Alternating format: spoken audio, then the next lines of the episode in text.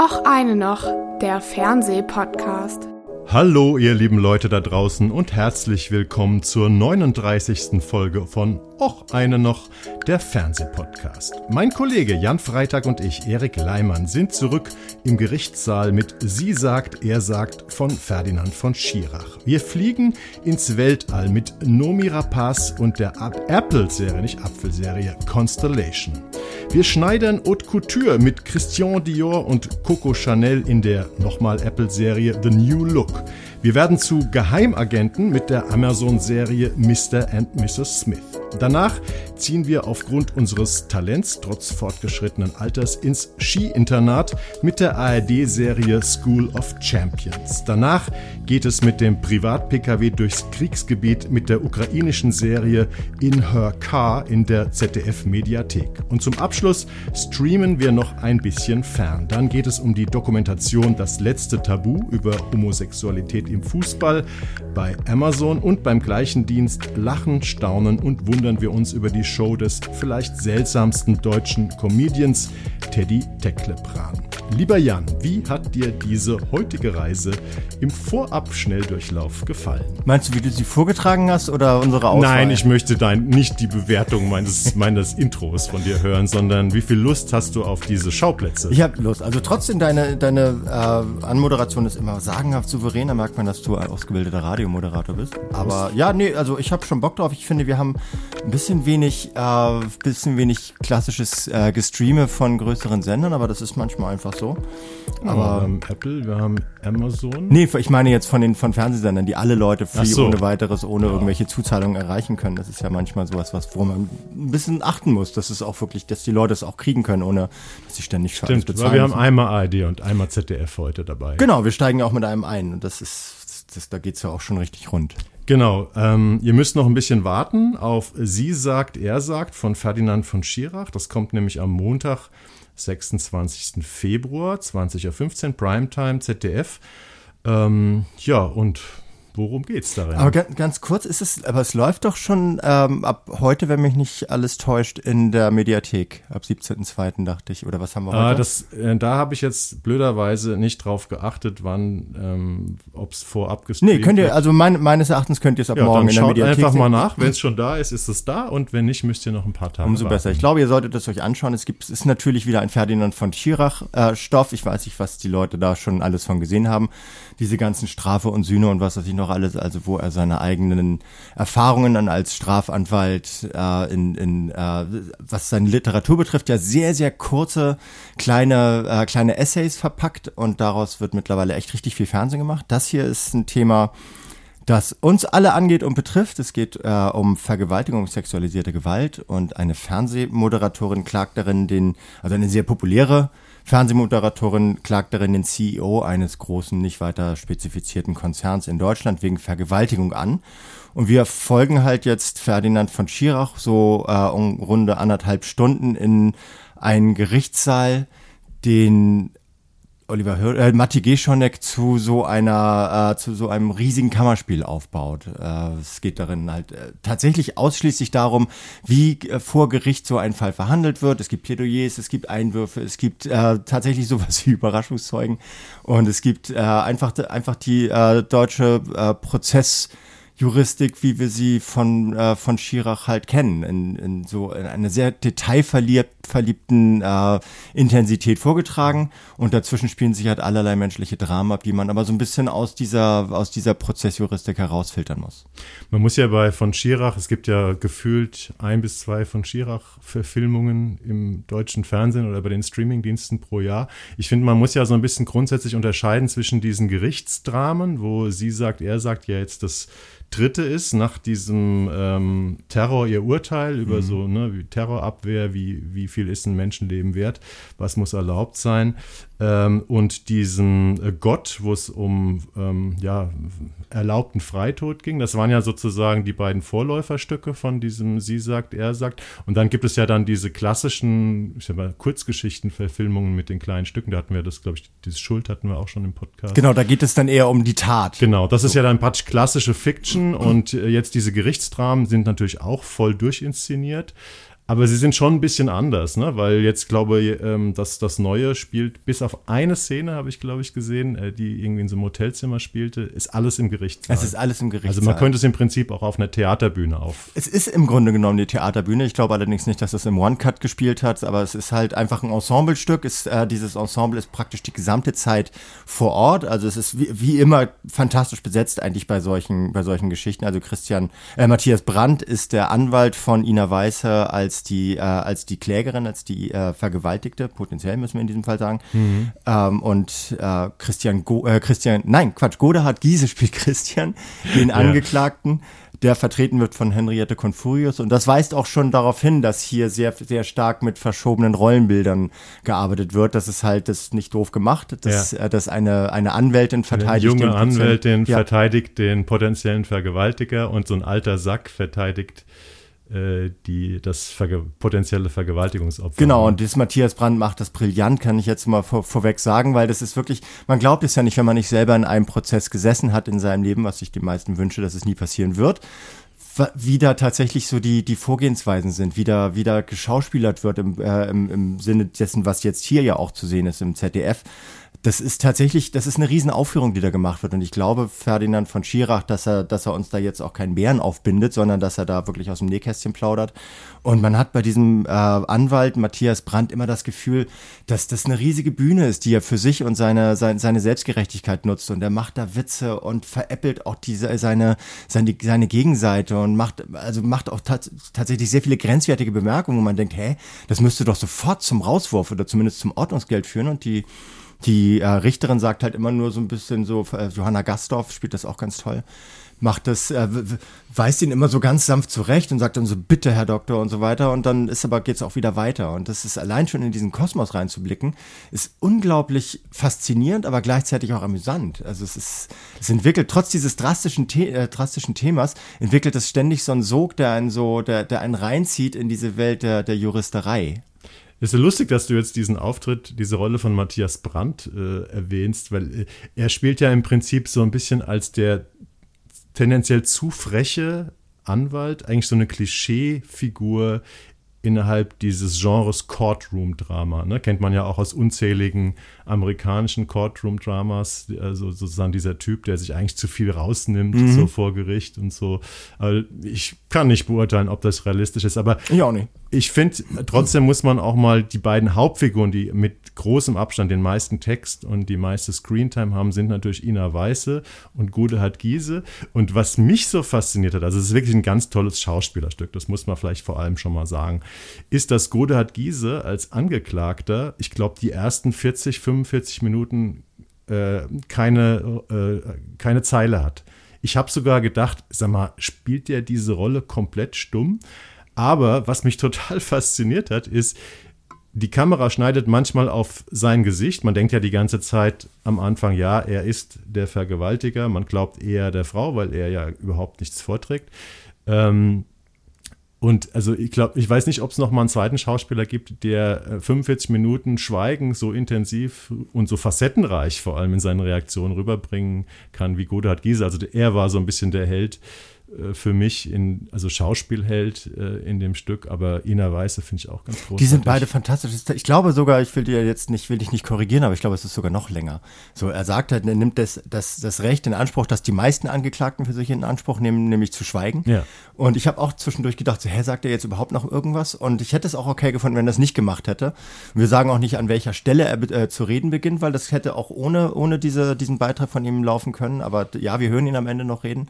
Und klar, Ina Weiße ist auch toll. Und das, das Besondere an diesen Schira-Stoffen ist ja, dass er die Dialektik zwischen Recht und Gerechtigkeit so auf den Punkt bringen ja. kann. So, man, man, äh, hier, alle Seiten machen ihre Punkte, alle Seiten, egal wie, äh, wie sehr man sich auf eine der beiden Seiten geschlagen hat, schaffen es immer wieder, äh, so, so die, die beobachtende Seite für sich einzuvernehmen.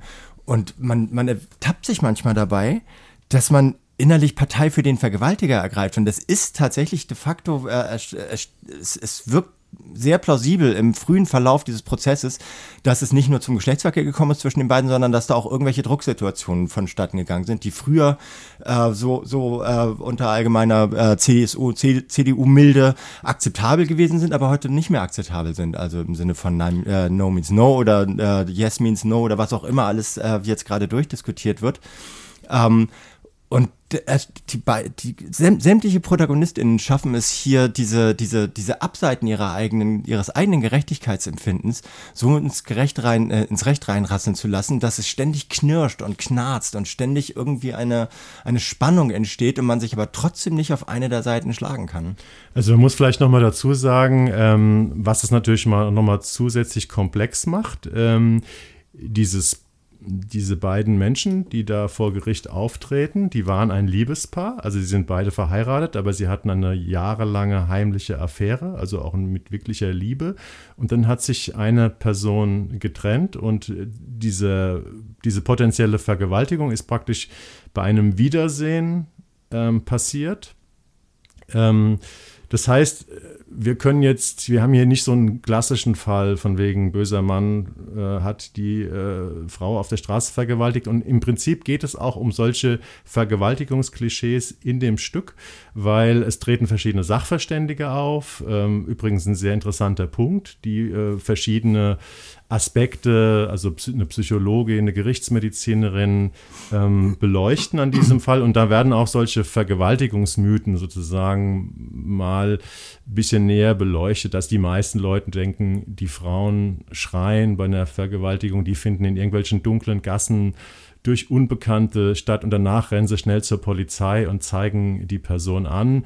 Und statistisch ist es genau umgedreht. Meistens kennen die äh, den Vergewaltiger. Das findet auch nicht in dunklen Gassen statt. Äh, oft brauchen die sehr lange, bis sie sich zu einer Anzeige ähm, entschließen.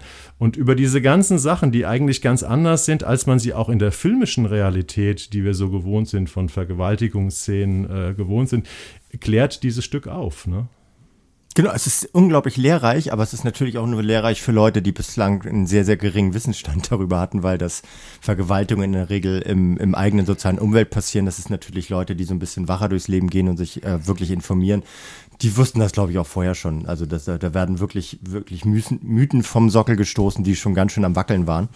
Aber es ist trotzdem wichtig, dass das hier nochmal dargestellt ja, wir wird. Wir reden ja über Fernseh- und Filmrealität. Ja. Und da ist eine Vergewaltigung. Klar, wir haben jetzt immer mehr auch so häusliche Gewaltdramen in den letzten äh, Jahren gesehen, aber Filmrealität war über Jahrzehnte diese klassische dunkle Gasse-Situation. Aktenzeichen XY ungelöst. Ne? Irgendeiner springt aus dem, aus dem Gebüsch. Genau, da, da leistet dieses, dieser, dieser Film äh, Aufklärungsarbeit. Ich glaube aber nicht, dass es ihm darum geht. Also ich glaube tatsächlich, dass er einfach nur die verschiedenen Wahrnehmungsebenen der Menschen äh, miteinander in Kon Kontrast und Konflikt bringen will. Und das gelingt äh, sowohl Matti Geschonek, der das ja auch schon in der Wannsee-Konferenz gezeigt hat, ja. wie wenig man eigentlich, eigentlich inszenieren und wie wenig man aufbauen und darstellen muss, um äh, so, so eine, so eine, äh, so eine brillant schlichte Ereignislosigkeit zu einem Drama zu formen. Also das ist das, was er wirklich richtig gut kann. Das dass er die Menschen einfach sprechen lässt in, in ihren Kontexten, in ihren Umfeldern und daraus eine, eine so eine, eine so, so dringliche Wahrhaftigkeit entspringt, dass man die ganze Zeit bei dir, also ich war 90 Minuten oder weiß nicht, wie lange der dauert, ein bisschen mehr, glaube ich, mhm. dieses Filmes, äh, habe ich die ganze Zeit so ein bisschen auf der Stuhlkante gehippelt, obwohl da null ja, Action ist. So ging es mir so. auch, ja. Weil äh, man ist ja auch diese Langsamkeit äh, nicht gewohnt eigentlich. Ja. Ne? Das ist ja wirklich ein Stück äh, für Menschen, die noch zuhören können. Ne? Ja. Man muss wirklich da sitzen, zuschauen. Man kann sehr gut zuschauen, weil das, wenn man auf großartiges Schauspiel steht. Aber man muss auch sehr, sehr viel Text sich anhören, muss darüber nachdenken und das ist natürlich fast schon ein ganz eigenes Genre. Man kennt das jetzt von, von Terror und von Gott.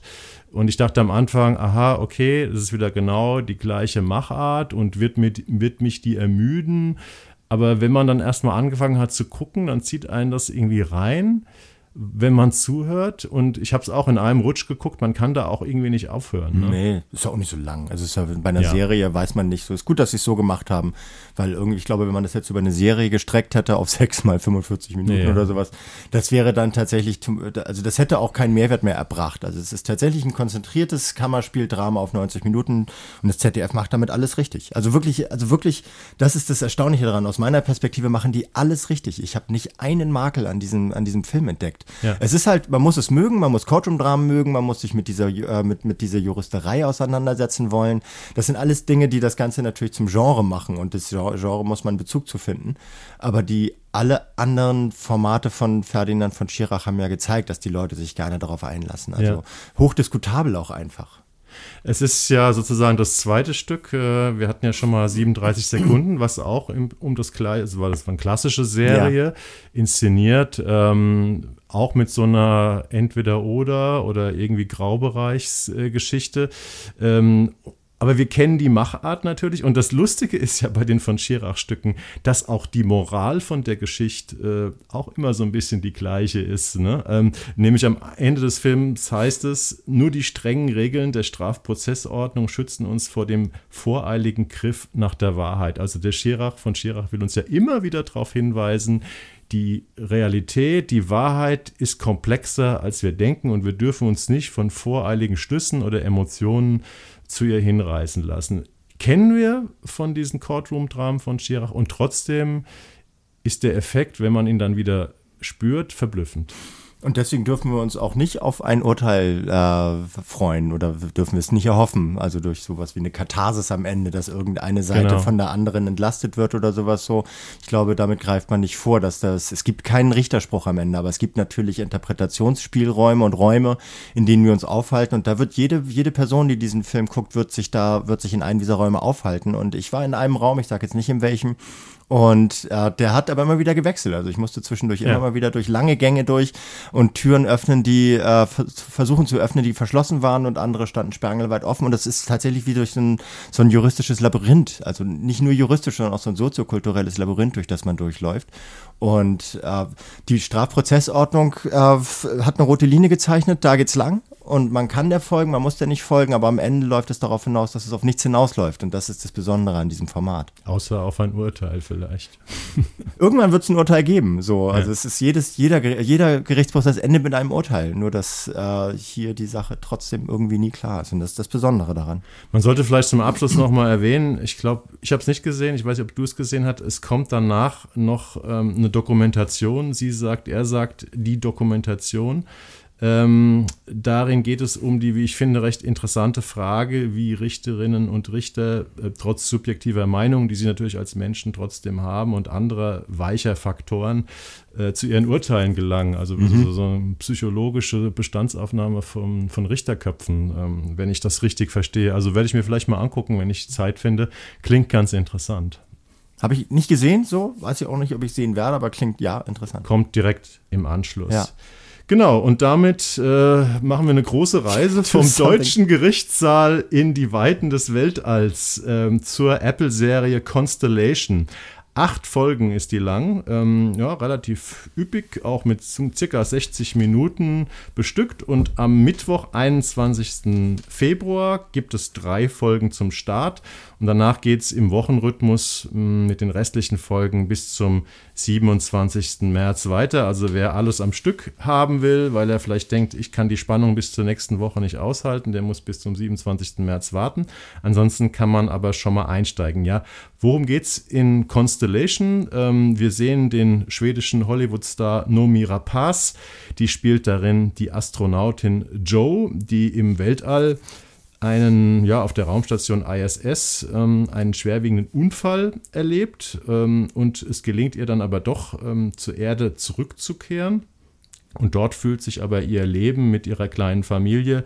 Sie hat einen Ehemann, Magnus, äh, gespielt von James Darcy, und ihrer zehnjährigen Tochter Alice, gespielt von einem Zwillingspärchen, Rosie und Davina Coleman dieses Leben fühlt sich irgendwie komisch an und fremd. Äh, also sie hat Probleme mit ihrer Rückkehr. Und dann gibt es noch einen zweiten Erzählstrang, der widmet sich Henry Caldera, gespielt vom ähm, Breaking Bad Kultstar Jonathan Banks.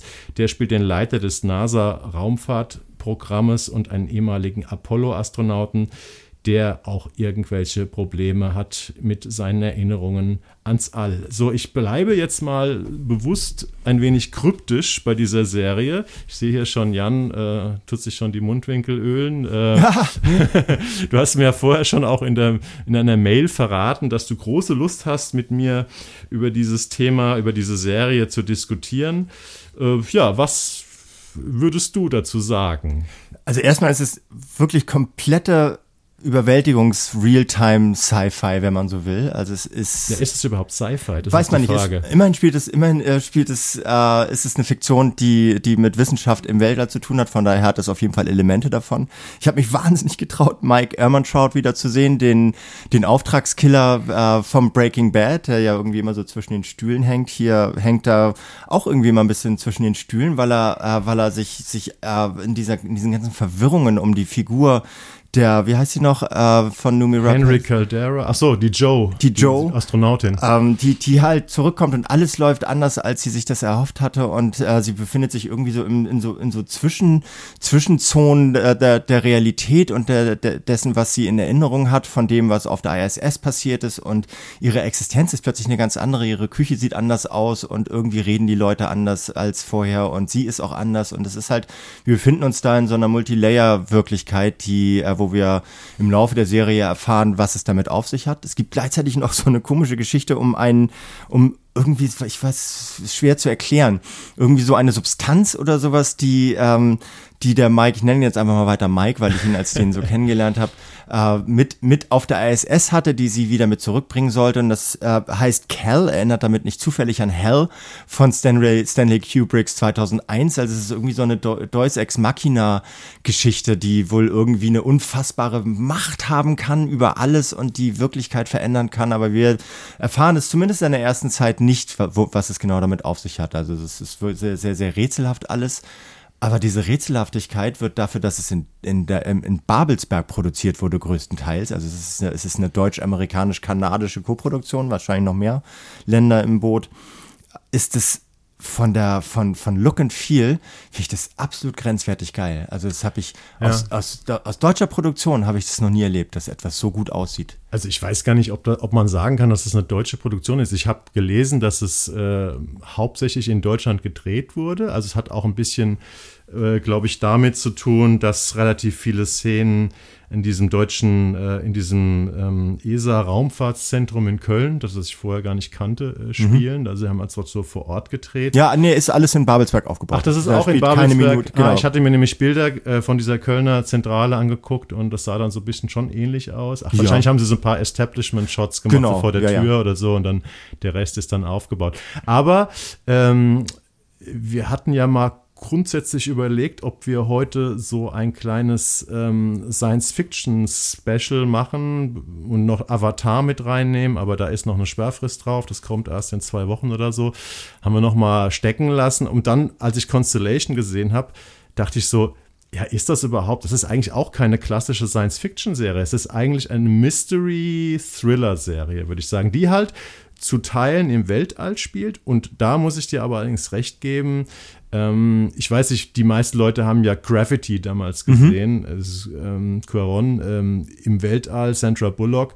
Und das war ja irgendwie so ein Gamechanger, weil man noch nie so geile, ähm, realistische ja, atmosphärische Bilder aus dem Weltall gesehen hat. Und da kommt diese, also wer darauf stand und darauf steht, da kommt diese Serie Constellation mit viel Apple-Geld, nehme ich mal an, irgendwie ran. Diese Szenen auf der ISS sind fantastisch. Ja, und es ist so, so akzeptierende Astronautenarbeit, weil früher war es immer so, wenn man sich so die ganzen Star Wars Trilogien und Kampfstern Galactica anschaut und sowas, da wird ja, es findet zwar im Weltall statt, deswegen ist es dunkel und überall sind Sterne, aber gleichzeitig ist es halt, wird, wird da so agiert, wie auf, es gibt, wie, wie auf der Erde. Es gibt kaum Schwerelosigkeit, es gibt unglaublich viel Lärm, obwohl da äh, das alle eigentlich jeden Schall schluckt. Und das hat Gravity halt das erste Mal gemacht, dass es wirklich akzeptiert hat, im Weltraum ist es still und da passiert nicht viel. Und das ist hier auch so. Obwohl es einen, einen schweren Unfall auf der ISS gibt, akzeptiert diese, diese Serie, dass im Weltall erstmal selbst auf einer so, so geschäftigen Raumstation wie der ISS nicht viel passiert. So die Leute ja. müssen da versuchen, ihr Ding zu machen, sind da monatelang in einer, in, in einer absolut lebensfeindlichen Umgebung äh, kaserniert Und das schafft diese Serie, das schafft Numi Rapaz, Rapaz, Rapaz sagt man. Rapaz, ja. Ähm, schafft das, schafft das wirklich herausragend, dass die, äh, dass, dass diese, dass, dass diese Arbeit in diesem Umfeld halt äh, lebens, lebensnah geschildert wird. Und da sind so die, die äh, CGI, CFX äh, Effekte sind, sind grandios. Also wenn da jemand blutet und du siehst das Blut, wie es durch die Schwerelosigkeit äh, so, so tropfenweise fliegt, sowas. Keine Ahnung, ob es in der Realität so aussieht, weiß ich nicht so. Ich habe ne? mich auch gefragt, ob, das, ob die Serie in Schwerelosigkeit gedreht wurde, weil es Nee, geht doch- nein, nein, nee, habe ich nicht. Nee, Wie geht äh, das denn dann? Wie Wurde, nee, nee, man das, ist, denn? das ist alles, die, die, manchmal hingen sie an so Dingen, das wurde dann verlangsamt und sowas. Nee, es wurde nicht in der also Schwerelosigkeit. es wurde noch nie ein Film oder eine Serie in der Schwerelosigkeit gedreht. Das oder? kann ich nicht beurteilen, das ich weiß hier es wurde nicht. nicht. Wird mich mal, also wer das weiß, schreibt uns bitte an fernsehpodcast.web.de. Äh, wäre vielleicht mal eine filmhistorisch interessante Frage. Also hier bei Constellation wirkt es zumindest so äh, in vielen, vielen Szenen, gerade in, ersten, in der ersten Folge und dann gibt es auch immer wieder Rückblicke, dass diese Serie in der Schwerelosigkeit gedreht wurde, auch wenn es nicht so war. Und das zieht einem faszinierend, auf eine ganz faszinierende Art rein. Und was ich auch noch sehr toll finde, wir kommen gleich auch noch zu Kritikpunkten, zumindest von meiner Seite, ist, da herrscht ja eine unglaubliche Spannung und fast schon so ein Horrorsuspense teilweise in dieser Station. Weil, wie gesagt, es kommt zu einem Unfall. Ich verrate jetzt mal so viel, dass dabei auch jemand stirbt. Und ähm, ja, man verbringt sozusagen Zeit mit einer Leiche. Und da passieren komische Sachen. Und das ist jetzt suspensemäßig. Und wenn es nur darum geht, wie die Naomi Rapaz sich durch diese Raumstation bewegt, um irgendwie hinter irgendwelche dunklen Ecken zu gucken, was da sein könnte. Ob da eine Katze rauskommt. Es ist unheimlich spannend. Es ist oder? spannend gemacht, Gerade ja. die erste, also die erste, die erste Folge muss man sich wirklich angucken, weil das ist wirklich in Sachen Optik und auch Suspense irgendwie ganz weit oben. Ja, und die, sagen. die Nomi äh, Rapaz hat auch da genau die richtige Ausstrahlung dafür. Die ist ja so ein bisschen seelenverkastet in allem, was sie spielt. Also wie heißt, wie hieß noch diese Trilogie da nach Stick Larsen? Verblendung. Verblendung, genau, da wo sie, das war so, so ihr Coming Out als, als Schauspielerin so extrem brüchiger Charaktere.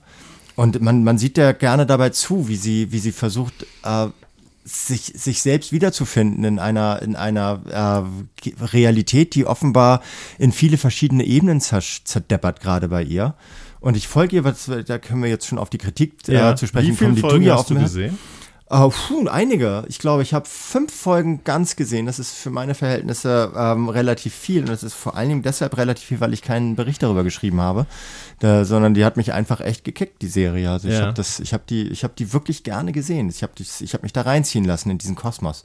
Und man muss auch dazu sagen, es wird unter anderem von Oliver Hirschspiegel inszeniert. Also es sind, glaube ich, insgesamt vier RegisseurInnen. Nee, ich glaube, es sind zwei oder drei. Ja, also vielleicht es- sind's die drei, keine ersten- Ahnung. Also Oli- Oliver Hirschspiegel, äh, der ja auch große Bilder produzieren Ja. kann. Äh, aber ich glaube, die ersten zwei oder drei Folgen, also diese besonders tolle erste Folge ist von Michelle McLaren. Das ist eine ganz, ganz renommierte Regisseurin, die eine Kanadierin, die äh, ganz viel Game of Thrones gemacht hat und, und Breaking Bad, glaube ich, auch. Also so, die auch ein paar Emmys zu Hause stehen hat. Die kann auch toll. Also die haben da sich das einiges kosten lassen, um das wirklich in große Bilder Genau, zu man, verwandeln. man, man kann von Oliver Hirschspiegel halten, was man will, also so über seine, was ist seine Hitler-Biografien und sowas, die er gemacht hat, so. Es sind so, ähm, was er wirklich beherrscht, ist, dass er dass er ein bisschen drüber ist über dessen, was man eigentlich, was eigentlich der, der, der Geschichte zuträglich ist, visuell, atmosphärisch, äh, von, von, vom, vom menschlichen Drama her und sowas. Und trotzdem schafft er es, da eine Balance zu halten zwischen, äh, zwischen Drama und äh, Realitätsdarstellung. Und das halte ich der Serie, das halte ich ihm zugute. Und ich finde tatsächlich diese, diese Art und Weise, wie, wie äh, die Numi Rapaz versucht, die Realität zurückgewinnen, äh, zu gewinnen, also ihr Leben zurückzukriegen, nachdem sie wieder, äh, wieder in ihr altes, in ihre alte Existenz zurückgekommen ist. Das, äh, ich, ich stecke förmlich in ihr drin teilweise. Also ich stecke in ihrer Verwirrung drin. Und wenn sie, wenn sie in ihrem Umfeld ist und nichts in diesem Umfeld ist mehr genauso, wie es vorher war, ohne dass es komplett umgestürzt worden wäre, macht es mich die ganze Zeit neugierig auf, woran liegt's denn? Was ist denn hier eigentlich los? So, so bindet uns jetzt das Fernsehen am Ende wieder einen Bären auf und es arbeitet mit sowas Surrealem wie einem Zeitsprung oder Zeitreisen oder, oder wacht sie unter der Dusche und, äh, und Pam steht doch wieder neben ihr und alles, alles war nur geträumt oder sowas. Weiß man nicht so. Also Jan, bevor wir jetzt komplett in die Schwärmerei äh, verfallen und äh, die Leute jetzt schon denken, das wird bestimmt unsere, in unserer Top 3 am Jahresende äh, auftauchen, muss ich dann doch mal sagen, die, ich habe alle acht Folgen gesehen ähm, und ich habe sie auch deswegen gesehen, weil ich mich, weil ich die Serie im Verlaufe der Folgen immer schwächer fand mhm. Und gedacht habe, so Jetzt will ich aber mal wissen, ob sie auf diesem Pfad weiterlaufen bis zum Ende. Und ähm, leider haben sie das meiner Meinung nach getan. Also es ist im Prinzip die Kritik, die Serie geht unheimlich stark los und danach verliert sie sich meiner Meinung nach immer mehr in so Mystery-Klischees. Ja, okay, also, soweit habe ich nicht geguckt. Ich hatte, ich hatte, na gut, in fünf Folgen, ja. also da war ich schon ein bisschen angenervt, muss okay. ich sagen. Also ich glaube, so bei drei, Folge drei oder vier oder spätestens fünf ist es bei mir gekippt, weil ich gemerkt habe, okay, hier will mich jemand äh, genauer gesagt Peter Harness, der, der Autor und Showrunner, hat bis jetzt sowas wie McMafia oder die englische Version von Kommissar Wallander gemacht, also ist ein Engländer. Äh, der will uns hier den klassischen Mystery, ähm, die klassischen Mystery-Bären aufbinden und er arbeitet eben auch mit so klassischen Mitteln. Also was ist Schein, was ist Sein, Szenen, die man zweimal erlebt und immer wieder auch ziemlich effekthascherische Bilder äh, an schönen Locations, äh, wobei ich sagen muss, immer wenn es in den Weltraum zurück umgekehrt äh, bin ich wieder dabei. Hatte ich das nicht ein bisschen genervt? Nee, hat mich noch nicht genervt. Vielleicht fehlen mir aber dann diese drei, ich weiß nicht, ob es fünf Folgen waren bei mir. Vielleicht fehlen mir die letzten Folgen. Ich habe das noch nicht, ich habe die, diesen, diesen Punkt ähm, habe ich noch nicht, habe ich noch nicht überschritten, dass es anfing, mich zu nerven. Wir haben über 1899 ja. geredet. Diese Mystery-Serie ja. auf dem Schiff.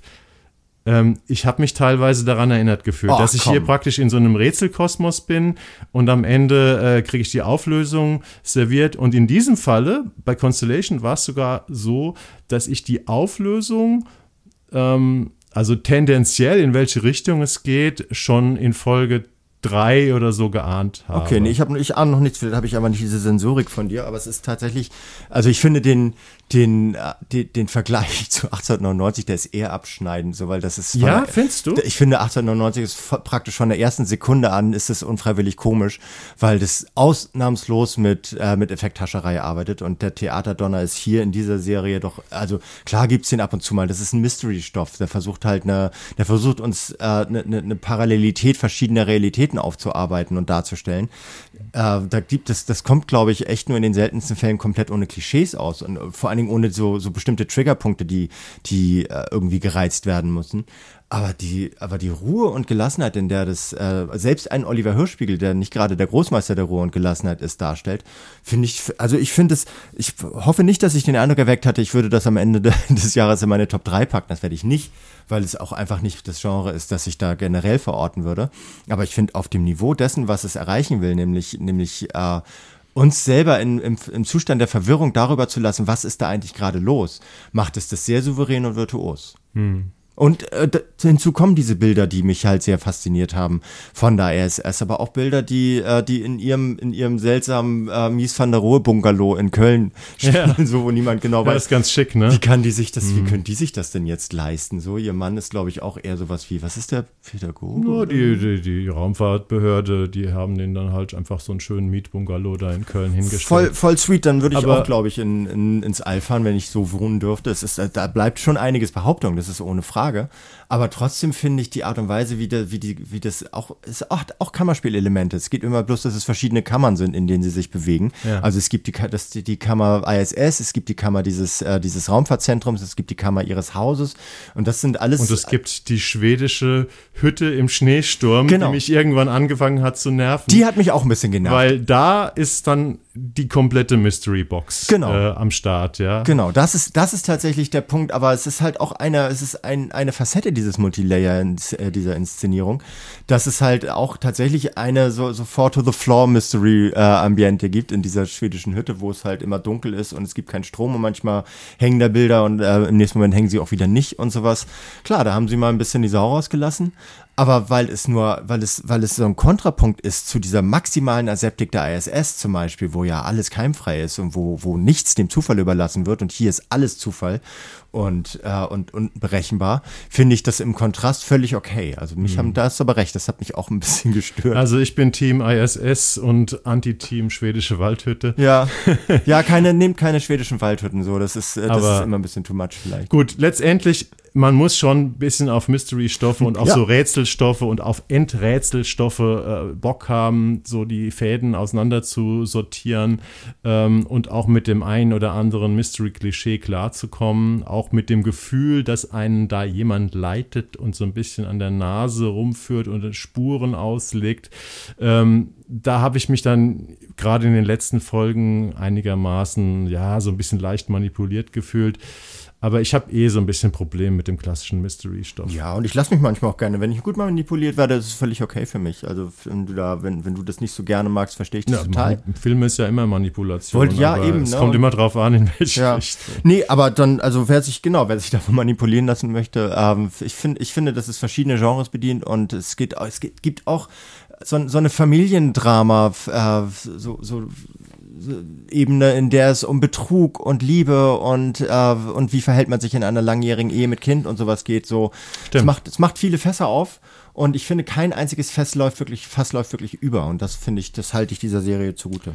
Nur das Fass schwedische Waldhütte. Nur das schwedische Schweizer. Vielleicht zum Abschluss nochmal, ähm, wenn man das Constellation jetzt doch ähm, als Science-Fiction-Serie betrachten will, äh, vielleicht nochmal, ähm, was mir aufgefallen ist, dass der Streamingdienst Apple ja insgesamt sehr viel äh, wirklich hochwertige Science-Fiction am Start hat. For All Mankind, Severance, wenn man so will, Silo, Foundation, alles sehr ambitionierte Science-Fiction-Stoffe kann man natürlich auch machen, wenn man genug Geld genug Budget in die Stoffe steckt, was ja bei Apple gemacht wird.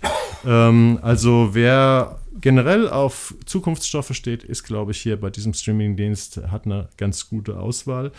Und ja, wir kommen jetzt tatsächlich nochmal zu Apple, aber dieses Mal eben nicht Science Fiction, sondern ähm, Historienfernsehen. Aber auch Look and Feel, also das so, so Faktoren, die bei beiden äh, Formaten, die wir bislang gesprochen haben, eine immens große Rolle spielt. Hier geht es äh, in The New Look. Äh, du wirst mich jetzt korrigieren, wann sind das irgendwie zehnmal drei, vier Stunden? Ähm, es sind so? zehn Mal, zehn Folgen. Ähm, drei Stück kriegt ihr zum Auftakt oder bekamt ihr zum Auftakt am 14. Februar. Kann man also schon mal reinkommen. Macht ja Apple manchmal ganz gerne, dass sie zum Start so drei Stück äh, liefern. Und dann gibt es aber die sieben weiteren im Wochenrhythmus. Und die sind immer so um die 50, 55 Sowas, Minuten. ne? Ich glaube, eine war mal ein bisschen kürzer mit 37, habe ich gesehen. Aber schon auch ein recht langes Erzählstück. Ein langes Erzählstück. Ich habe das so ein bisschen quer geguckt im Zusammenhang mit einer größeren Recherche über Mode im Fern Film und Fernsehen, was ich geschrieben habe. Und es hier, im Grunde ist es ein relativ klassisches Biopic, das äh, sowohl Christian Dior als auch Coco Chanel äh, porträtiert und nebenbei auch noch so eine ganze Reihe anderer real existierender Haute Couturiers der, der, so dieser Glanzepoche, äh, dieser, äh, die, dieses, dieser Branche, so äh, zwischen Vorkriegszeit und Nachkriegszeit, als der Glamour maximal war. Und wir äh, verfolgen hier Christian Dior, wie er 1945 an die Sorbonne zurückkehrt, als, äh, als Lehrender. 55. 55, pardon. Und äh, dort mit Sprechchören empfangen wird als so Messias der, äh, der, der, der Mode, der es schafft, wieder, das sagt die Moderatorin, die ihn anmoderiert, wieder Licht und Leben unter die Leute bringt in einer, äh, in einer Zeit, die dunkler nicht hätte sein können. Und während er da so vor dem, äh, vor, in der Sorbonne vor seinem, äh, vor der Alma Mater der Gesammelten steht und alle ihn feiern, erhebt sich eine Stimme und sagt, aber was war denn eigentlich während der, während der äh, NS-Zeit, also während des Vichy-Regimes, äh, hat er da nicht mit den Nazis kollaboriert? Und alle sind so ein bisschen pikiert und beginnen zu schweigen. Und er sagt aber, okay, ich will darüber reden. Und dann erleben wir ihn, wie er da oben auf diesem Podium steht und in Rück- und Vorblicken davon erzählt, was das dann damals wirklich war, wie denn die Modebranche in Paris mit den, äh, mit den Nazi-Besatzern umgegangen sind. Das ist einerseits der geschichtshistorische Aspekt daran und gleichzeitig erleben wir aber, wie, äh, wie, wie sich die Modewelt tatsächlich aus dieser, aus dieser Zeit befreit und wie sie in, in die 50er Jahre hinein, in die 60er Jahre hinein wieder diesen alten Glamour, den es vorher wohl schon mal gegeben hat, entwickelt. Das heißt, wir erleben so ein Doppelbiopic verschiedener Personen, die einerseits äh, einerseits als als äh, Persönlichkeiten geschildert werden zwischen äh, zwischen den Stühlen des Nationalsozialismus und ihres ihres Anspruchs an Schönheit und Reinheit dessen, was sie machen. Und andererseits erleben wir so das Aufplustern des ähm, von äh, dieser dieser Oberflächlichkeit der, der Modebranche und wie sie wie sie immer glamouröser wurde und wie die wie die Protagonistinnen in diesem Glamour auch immer glamouröser wurden und sowas und das ist so, sozusagen die Doppelebene dieser Geschichte, die wir erleben. Mhm. Ähm, und das hat dich gekickt oder äh, wie fandst du's? Ich bin mir so ein bisschen unsicher. Also es ist inszeniert von Todd A. Kessler, heißt es, der macht sowohl Buch als auch Regie und der hat so, der hat schon äh, Erfahrung gesammelt mit so, mit so wuchtigen Geschichten. Er hat Damages gemacht, Sopranos, Bloodline, also der kennt sich schon aus mit solchen Serien, die, die halt ähm, aus einer, aus einem Mikrokosmos das Maximale an, äh, an Strahlkraft rausholen. Weißt du, was er genau bei Sopranos gemacht hat? War er da vielleicht, hm, hatte da ein paar Folgen? Er hat, hat Folgen, im einzelnen Folgen. Oder so? Nee, also Weil ich weiß, Bloodlines, das war ja so eine der ersten Netflix-Serien 2015, ja. als es so so, die Zeit, als es noch so drei, erst so drei Netflix-Serien gab. Und da habe ich auch mal versucht reinzukommen. Und das ist so eine alt, auch relativ altmodisch erzählte Familiendramaserie. Mhm. Und da habe ich auch, bin ich ausgestiegen, weil es mir zu langweilig war. Und kleiner Teaser, hier ging es mir so ähnlich. Ja, nee, es ist tatsächlich, also es, es, hat, es hat verschiedene Ebenen, ähm, die diese Serie bespielen will. Einerseits spielt es sich in diesem, in diesem Umfeld maximaler Oberflächlichkeit ab. Es geht um Mode und um nichts anderes. So, ähm, aber weil es bislang immer um Mode und nichts anderes ging, wenn es, wenn es irgendwie, es gab allein 2008 gab es irgendwie vier verschiedene Serien, die Coco Chanel porträtiert haben. Unter anderem mit Audrey Tutu und sowas. Das und war ein Film, ne? Kinofilm. Es gab Filme, es gab ja. Serien, es gab mehrere Formate. Und äh, die hat, die sind immer oberflächenverliebt. Und wir erleben jetzt äh, so, sozusagen so einen Wandel im Modebiopic, also gerade was die Haute Couture betrifft, dass nämlich die dunklen Seiten dieser, äh, dieser Branche mitbeleuchtet werden. Also wir erleben hier Coco Chanel zum Beispiel als super arrogante, selbstgerechte äh, Großmeisterin, die glaubt, sie hat Paris in der Tasche. Wir erleben den, den ähm, den Christian Dior als jemanden, der, der seelisch ganz schön fertig ist, sowas. Aber äh, und beide erleben wir vor allen Dingen dabei, wie sie, äh, wie sie halt kollaboriert haben und was sie daraus machen und wie sie damit umgehen. Und ich glaube, das ist die neue Ebene solcher Modebiopics, dass sie die, dass sie die Monumente ankratzen, derer, über die sie berichten. Ich glaube, das hat so ein bisschen den Mehrwert dieser Serie. Ich finde sie tatsächlich auch nicht so, dass ich sie mir jetzt unbedingt angucken würde, weil sie sehr, sehr konventionell produziert ist. Ja. Also ich habe äh, die Serie mit einer ehemaligen äh, Modestudentin und späteren äh, promovierten German Germanistin geschaut, äh, nämlich meiner Frau. Und ähm, die, wir waren uns eigentlich einig, dass wir verschiedene Kritikpunkte hatten. Also erstens die Figur des Christian Dior, gespielt vom australischen Schauspieler Ben Mendelssohn, der eigentlich ein sehr guter Charakterdarsteller ist, bleibt unfassbar blass am mhm. Anfang. Und es gibt ja immer so die Erzählregel, sei eng dran an deinen äh, Figuren.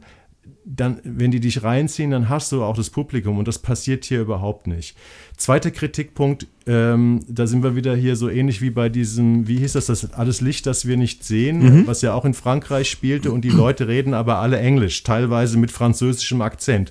Nur die Nazis reden die ganze Zeit Deutsch und die Nazis, ähm, vielleicht dritter Kritikpunkt, sind extrem eindimensional böse. Dritter Kritikpunkt, die Antagonisten Dior und Coco Chanel, die werden von zwei Schauspielern gespielt, die ungefähr gleich alt sind. Also Juliette Binoche, die das eigentlich super macht als Coco Chanel, die wird jetzt bald in zwei, drei Wochen 60. Mendelssohn wird 55. Aber in der Realität sind ihre Figuren äh, 22 Jahre auseinander. Die Chanel ist 1883 geboren, der Dior 1905. Ich finde, das sieht man in der Serie. Und allerletzter Punkt, bevor ich mit meiner äh, Anti-Tirade auf The New Look äh, aufhöre. Ich finde, gerade Apple loben wir ja ganz oft dafür, dass sie eben viel Geld und in tolle Looks äh, von ihren Serien äh, investieren. Und gerade hier, wo es heißt The New Look und wir wollen sehr viel Optik, äh, finde ich so ein bisschen optisch schwach. Also sie ist sehr konventionell gefilmt. Allerdings bin ich auch nicht ganz so weit gekommen. Ändert sich das später noch? Nö, also äh, ja, es ändert sich insofern, als es natürlich eine andere Zeit irgendwann erreicht. Aber es ist, äh, ich, ich kann da, alle deine Kritikpunkte kann ich total nachvollziehen, insbesondere die Tatsache, dass die alle äh, im Original Englisch mit französischem Akzent sprechen. Das, das kann man so, heute nicht mehr machen. Das ist wirklich, also es ist wirklich lausig. Ich habe keine Ahnung, was die geritten hat, das zu machen ja. so. Und gleichzeitig aber immer auch noch äh, so, so, so punktuell Originalsprachen anderer Protagonistinnen darzustellen. So, das ist wirklich die waren besoffen. Also ich glaube, die haben, das ist vielleicht ist es, das ist so eine Wette. Irgendjemand hat eine Wette verloren oder sowas. Sonst ist es nicht erklärbar.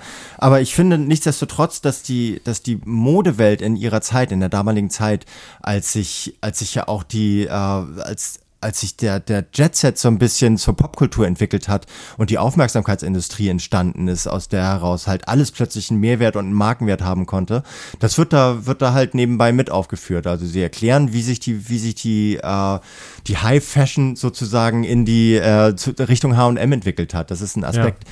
der, der glaube ich, der auch den Leuten, die das gemacht haben, wichtig ist und das ist ein Aspekt, der der einfach popkulturell und soziokulturell auch bedeutsam ist. Also deswegen habe ich das Gefühl, dass die, die, sie wollten diese Lücke füllen, dass sie einerseits diese Entwicklung skizzieren, andererseits aber auch die, äh, die Abgründe der der Person und der, der, der Menschen, die darin halt agieren, darstellen. Und das, ich glaube, wer sich für Modebiopics interessiert, der, der oder die wird davon auch ganz gut, ganz gut bedient, weil es die Mode ist, ist einfach ein wichtiger, ist eine wichtige Hauptdarstellerin. Ja, aber ich, ich glaube, also die, die, ich habe auch gesehen, die Kritik bei der Serie ist ziemlich verhalten. Also bei Rotten Tomatoes steht sie bei 50 Prozent positiv ja. und das sowohl bei den Kritikern als auch beim Audience Score. Und ähm, das habe ich auch so ein bisschen empfunden, weil ich finde, eine Serie über Mode, die müsste dann wirklich so satt mit ihrem Sujet, also diesen Kleidern, die müsste so schwelgen in diesen Bildern, wie es, keine Ahnung, Chef's Table mit Food macht mhm. oder meinetwegen auch ähm, The Bear. Dann bist du in diesem Sujet Essen oder Küche drin und hier müsste man praktisch tiefer eintauchen in die Farben und die Schönheit. Also so, keine Ahnung, äh, Drops of God, diese, diese mhm. Serie, über die wir gesprochen haben, auch bei Apple, äh, über Wein die haben immer wieder versucht, das Geschmackserlebnis von Wein in sehr ja, impressionistischen Szenen zu übersetzen in Bilder. Und das fehlt mir hier ein bisschen. Das, äh, das Erlebnis, Mode, Kleidung, Stoffe in tolle Bilder übersetzt. Ja. Stattdessen nee. hat man immer diesen Mist, diesen, diesen, diesen typischen Rauch da, der immer so ein bisschen in der Luft liegt, wenn es irgendwie äh, gestern spielen soll. Rauchen ja auch alle. ich meinte nicht mal Zigarettenrauch. Ja. Weißt du noch, wir haben noch mal zusammen, ich glaube, die einzige Pressereise, die wir zusammen gemacht haben, nach Prag zu den Dreharbeiten äh, von äh, dieser ähm, Freud-Serie. Freud, ja. Und da haben wir so eine Szene, so einer Szene beigewohnt, die in so einem alten Krankenhaus spielte. Und die ganze Zeit haben die so, so Nebel versprüht. Und ja. da habe ich äh, bin ja jetzt auch jetzt nicht so vom Fach, was Filmproduktion betrifft, habe ich so eine, einen Mensch, der da rumstand, äh, äh, gefragt, was machen die denn da eigentlich? Und dann hat sie gesagt, ja, die produzieren so, ja, auf Englisch sagt man Mist, mhm. also so Nebel. Das macht man immer, damit es besser aussieht. und hier Todd A. Kessler hat ganz viel Mist in ja, der, der, Luft versprüht, damit ja. die Bilder möglichst retromäßig aussehen. Das klar, aber es ist tatsächlich so, in diesem Fall, sie sind alle ständig am Kettenrauchen. Das, hat, das, das ist schon eine Korrelation und das ist, glaube ich, auch gewollt, das darzustellen. Ich finde auch, ich habe auch tatsächlich diese, ich glaube, ich habe, glaube ich, den Vorschlag gemacht, das zu besprechen und ich, ich möchte das einfach in, ich wollte das in so einen Kontext reinpacken, weil es jetzt auch gerade, es gibt äh, demnächst ein Biopic für, über Karl Lagerfeld mit, äh, mit Daniel Brühl. Ja, es, gab, es gibt bereits eine Serie über äh, Cristobal Balenciaga der auch hier mitspielt, der wohl auch in der Zeit einer der wichtigsten Couturiers war und sowas. Und ich finde den Aspekt interessant, dass die, dass die an die Monumenten kratzen und dass die jetzt ihre, ihre dunklen Seiten aufgezeigt bekommen, was früher nicht der Fall war. Mhm. Früher waren das einfach die Leute, die die, die, die Frauen noch schöner gemacht haben und äh, der, der, der Welt, wie es hier halt hieß, Licht und Leben zurückgegeben haben. Und nee, es ist nicht alles nur so eindimensional, aber äh, The New Look äh, bleibt da definitiv unter seinen Möglichkeiten. Ja, und das trotz dieser Besetzung Ben Mendelssohn, Juliette Binoche, John Malkovich spielt einen ja. äh, Modeschöpfer, kaum zu erkennen, mit äh, unter der Perücke Glenn Close, bis zu der bin ich nicht gekommen, und natürlich Macy Williams, ähm, ne, die Arya Stark aus Game of Thrones spielt hier die kleine Schwester von ähm, von Dior. Ähm, also wahrscheinlich ist viel von dem Budget in die Gagen reingeflossen, schätze sein, ich ja. Vielleicht das Beste an dieser Serie.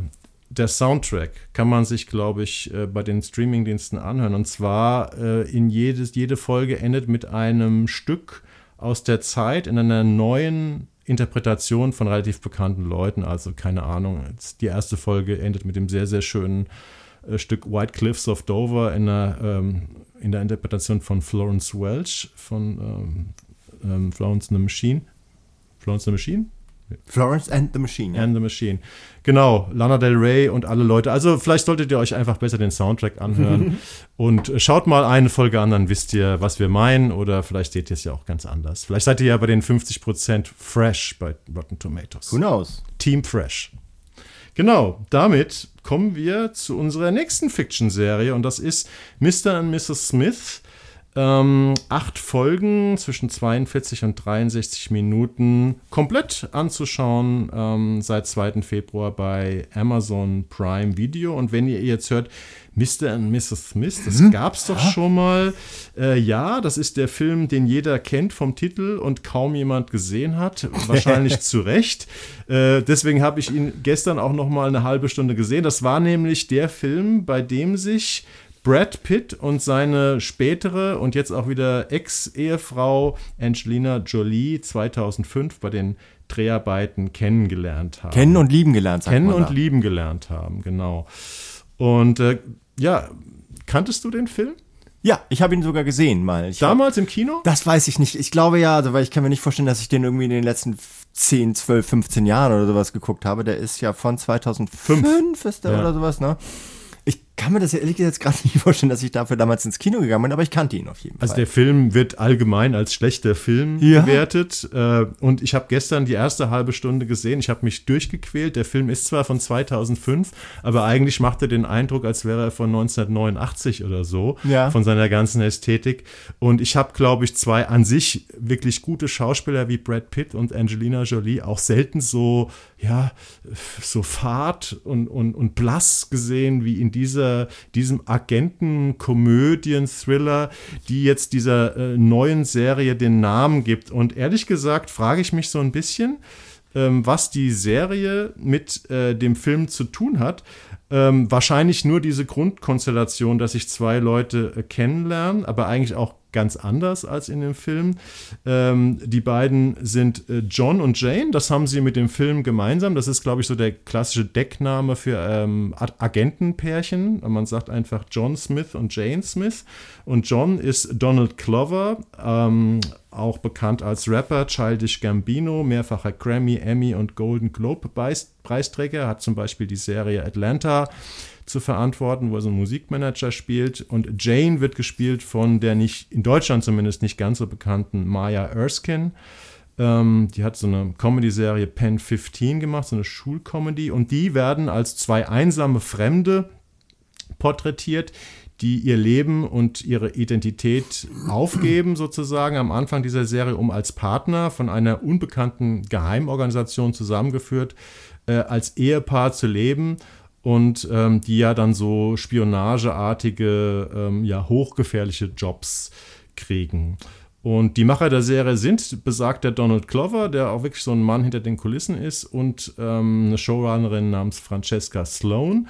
Und äh, jetzt wollte ich eigentlich irgendwie ähm, mir Was richtig Kluges dazu sagen. Nee, ich wollte mir eigentlich äh, bei Wikipedia ähm, ein bisschen was dazu durchlesen und da lese ich doch gleich, und das war gestern, ähm, Tagesspiegelkritik von Jan Freitag. und Crazy dann habe ich shit. ganz schnell aufgehört zu lesen, weil ja unser Podcast so ein bisschen von der Überraschung lebt, dass wir nicht so genau wissen, was der andere über äh, unsere Themen denkt. Äh, Deswegen beende ich jetzt meinen Monolog und du sagst mal die schlauen Dinge, die dir zu Mr. und Mrs. Smith einfallen. Also, das, ob das jetzt schlau ist, sei mal dahingestellt, aber äh, diese, diese äh, Brangelina äh, äh, Ursprungs- Serie, äh, äh, Filmgeschichte war halt reines Eye und Belly Candy. Also da ging es wirklich darum, die, die zwei aktuell damals schönsten Schauspieler in, in Hollywood miteinander zu. Ich glaube, das war eine gezielte Ver Verkupplungsparty. Und äh, ich glaube, es gibt ein paar Unterschiede. Also die äh, damals wussten nichts von ihrer äh, von ihrer jeweiligen Existenz als Geheimagenten, wurden aufeinander angesetzt. Die lernen sich kennen und verlieben sich ineinander. Übrigens total unglaubwürdig. Damals oder heute?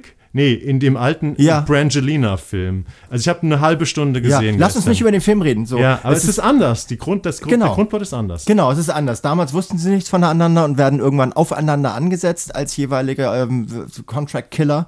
Und hier werden die beiden äh, miteinander verpartnert, kriegen eine Scheinidentität und, äh, und erledigen zusammen pro, pro Folge ungefähr einen, äh, einen Fall. Ist nicht immer so. Es gibt auch mal so einen, so einen Day Off, den sie zusammen in Brooklyn verbringen und sowas. Und das ist genau der Punkt. Hier geht es, äh, hier geht es, äh, hier ist es Character-driven. Äh, und das alte Ding von Mr. und Mrs. Smith war ausschließlich, war ausschließlich, äh, weiß nicht, Effekt-driven oder, oder, oder Optik-driven oder sowas. Ja. Und hier geht es um zwei Leute, die sich inner, innerhalb dieser, dieses Ausnahmezustands äh, für irgendeine so eine dubiose Organisation krasse Aufträge zu erfüllen, die von Mord bis, zur, bis zum Schutz vor Mord reichen. Ähm, wie sie sich näher kommen darin und das ist ein ganz zartes Herantasten und wie die beiden das machen, das ist zum Niederknien. Ich gucke denen so gerne dabei zu, wie sie, wie sie diese Unsicherheit, dass sie ja eigentlich auf eine ganz pragmatische Art verpartnert wurden, mit der, mit der beginnenden Attraktion füreinander in Einklang bringen. Und ich verrate jetzt auch nicht, ob das klappt oder nicht oder sowas. Das wird sich im Laufe der, der Folge zeigen. Aber gerade diese Folge Day Off in Brooklyn, dritter Teil oder sowas, wo sie, wo sie halt Freizeit haben und keinen Auftrag zu erfüllen haben, das ist das Wesen dieser Serie. Es gibt Action, es gibt auch Action, der richtig scheppern darf, aber er muss nicht scheppern, um, um zu zeigen, wie zwei, zwei erwachsene Menschen, die in so eine Zwangssituation äh, geraten sind oder, oder gecastet wurden quasi, wie die sich näher kommen. Und deswegen ist es eigentlich, ist es eher, ist eher eine Romance, so. Es ist eher, fast schon eine Rom-Com. Es hat auch humoristische Elemente. Ja. Also mich hat, ähm, ich habe auch, ich bin bis äh, Anfang Folge 4 gekommen. Ähm, das ist übrigens dieser Day Off in, in Mhm. Vier, also es, okay. es ist in, spielt in, in New York, also die leben in New York in dieser Scheinidentität, äh, in so einem schönen Haus mit Dachterrasse. Es ist übrigens auch eine Serie mit sehr hohen Schauwerten, Mhm. weil die fahren auch mal ins Ausland. Die dritte Folge spielt zum Beispiel in den Dolomiten, wo sie so einen Skiurlaub machen und da einen, einen Auftrag zu erfüllen haben. Also es ist ein, ein Film auch mit sehr viel Eye Candy. Äh, Eye Candy in dem Sinne, dass es sehr schöne Schauplätze sind, dass es hochwertig gefilmt ist, dass es wirklich Spaß macht.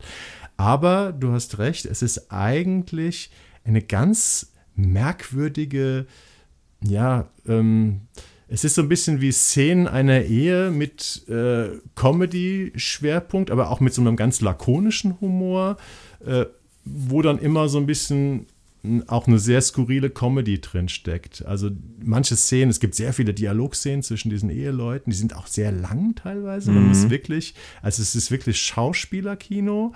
Und dann gibt es wieder so ein bisschen Eye Candy, in dem sie halt irgendwie eine skurrile Action-Situation lösen müssen. Aber es lebt ganz viel von der Chemie und der Skurrilität dieser beiden Charaktere, die ja praktisch als Ehepaar leben, aber ganz viel voneinander nicht wissen. Ja. Und Die sich auch was vormachen, so, und dann, die, das wissen sie voneinander, weil wenn du in diesem Geheimdienst-Spektrum bist, dann musst du, musst du dir, musst du dir ein Elias äh, verpassen und das, äh, das, das bleibt auch für dich. Und man merkt, dass sie das beide voneinander wissen, dass sie ständig die Lüge, äh, also st ständig erwarten, dass sie hintergangen werden von anderen Personen und sich dann manchmal auch so ein paar Fallen stellen und irgendwie so, Ja. so, er, er öffnet irgendwie so ganz skurrile Pornoseiten auf seiner, auf seinem Rechner, weil er weiß, dass sie das kontrolliert und wir wissen, wie sie darauf reagiert und so. Und das sind so Momente, in denen es diese Serie, also ich fand, ich fand die so, ich finde die, die so gut, diese Serie, wie ich selten eine Serie aus diesem eigentlich eher oberflächlichen Spektrum gefunden habe. Ja, also ich habe auch, ich war sehr, sehr positiv überrascht. Die Serie kriegt auch überall nicht nur sehr gute Kritiken, sondern die ist auch richtig, richtig erfolgreich. Die war in der ersten Woche in über 130 Ländern die meistgesehen- gesehene Serie bei Prime Video, habe ich gestern gelesen, im, im, bei Deadline, dem US-Medienmagazin. Und es handelt sich bei Amazon um einen der fünf erfolgreichsten Serienstarts äh, bislang. Keine Ahnung, wahrscheinlich haben sie damit genauso viel Geld verdient wie mit Herr der Ringe, was irgendwie 1000 Mal teurer war. Ähm, ich bin immer noch so ein bisschen am Staunen über das Ding, weil ähm, das wirkt manchmal so ein bisschen fast wie, äh, wie Arthouse, äh, so Mumblecore, äh, wenn die dann einfach so da sitzen und über fünf Minuten so einen merkwürdigen Alltagsdialog führen, wo man denkt so, okay, und wo kommt jetzt der Punkt? Ist das noch Erzählökonomie oder ist das jetzt improvisiert oder so? Aber das hat auf jeden Fall was. Ja, das hat was. Also auch gerade, weil man sich da selber wiederentdeckt die ganze Zeit, weil man merkt, dass du, dass du in deinem eigenen Kommunikationskosmos auch ständig irgendwie faselst und dieses Faseln zu nichts führt und sowas, aber ja. man sich halt gegenseitig anfaselt und wenn man, wenn man eine gemeinsame Faselebene ähm, entdeckt, dann wird auch Faseln schön und das ist hier genauso. Also ich, deswegen mag ich das, also ich mag wirklich, also ich mag fast alles an dieser Serie. Ich werde auch auf jeden Fall weiter gucken, weil mich das wirklich, das ist wirklich eine Serie, äh, die es irgendwie so noch nicht gab, weil sie gleichzeitig äh, kommerziell oder konventionell ist von dem Plot und dem Genre und auch gerade mit diesem Bezug auf diesen Brangelina super, super oberflächlichen Film, den es mal gab vor knapp 20 Jahren.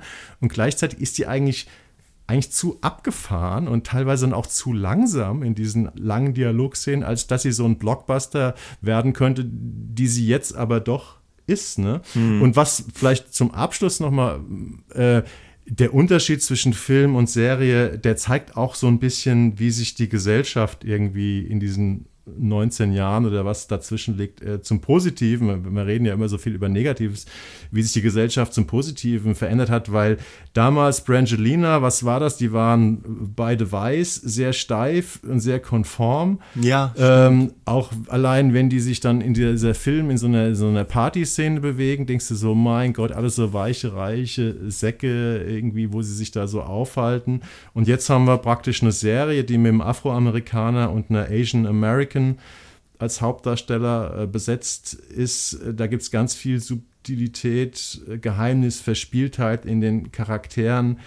Ähm, also es hat sich schon auch viel zum Positiven getan, auch was äh, so äh, Serienerzählen betrifft in dieser Zeit seit Brangelina, muss man sagen. Ja, ist nicht alles schlechter als früher. Nee, genau. Also ein ganz heißer Tipp von uns, müsst ihr auf jeden Fall mal reingucken, Mr. und Mrs. Smith. Ja. Trotz des vielleicht abschreckenden Titels ähm, ist ja, ja eine eine feine Sache. Ist eine feine Sache. Ob jetzt, also ob das, was ich jetzt, äh, was ich euch jetzt vorstelle, ein Tipp wird oder eine feine Sache ist, das ist einmal so dahingestellt. Man muss dazu auch sagen, School of Champions, worüber wir jetzt reden, eine ähm, Serie aus der ARD-Mediathek, achtmal dreiviertel Stunde. Korrigiere mich. Nee, achtmal eine Dreiviertelstunde. Ich kann vielleicht noch dazu sagen, die zweite Staffel ist schon genehmigt. Die zweite Staffel ist genehmigt, da gibt es auch Gründe für. Das äh, ist eine, eine Geschichte aus, dem, aus der Welt des Skisports, also vor allem des Profi-Skisports. Es geht um Skitalente aus, ich glaube im weitesten Sinne aus der Dachregion, also Deutschland, Österreich, der Schweiz. Ich weiß nicht, ob da noch andere dabei sind. Also es spielt in Gastein, also Salzburger Land. Salzburger Land, wo ich auch schon öfter war. Ja, ich noch nie, weiß ich, keine Ahnung. Ähm, die bewerben sich um eine sehr, äh, sehr begrenzte Zahl an Plätzen in einem sehr renommierten äh, Skiinternat, so einer Kaderschmiede der, aus, aus der wohl die Absolventinnen herauskommen und dazu in der Lage sind, äh, Weltcuprennen zu gewinnen oder sogar Olympiasiegerinnen zu werden oder sowas.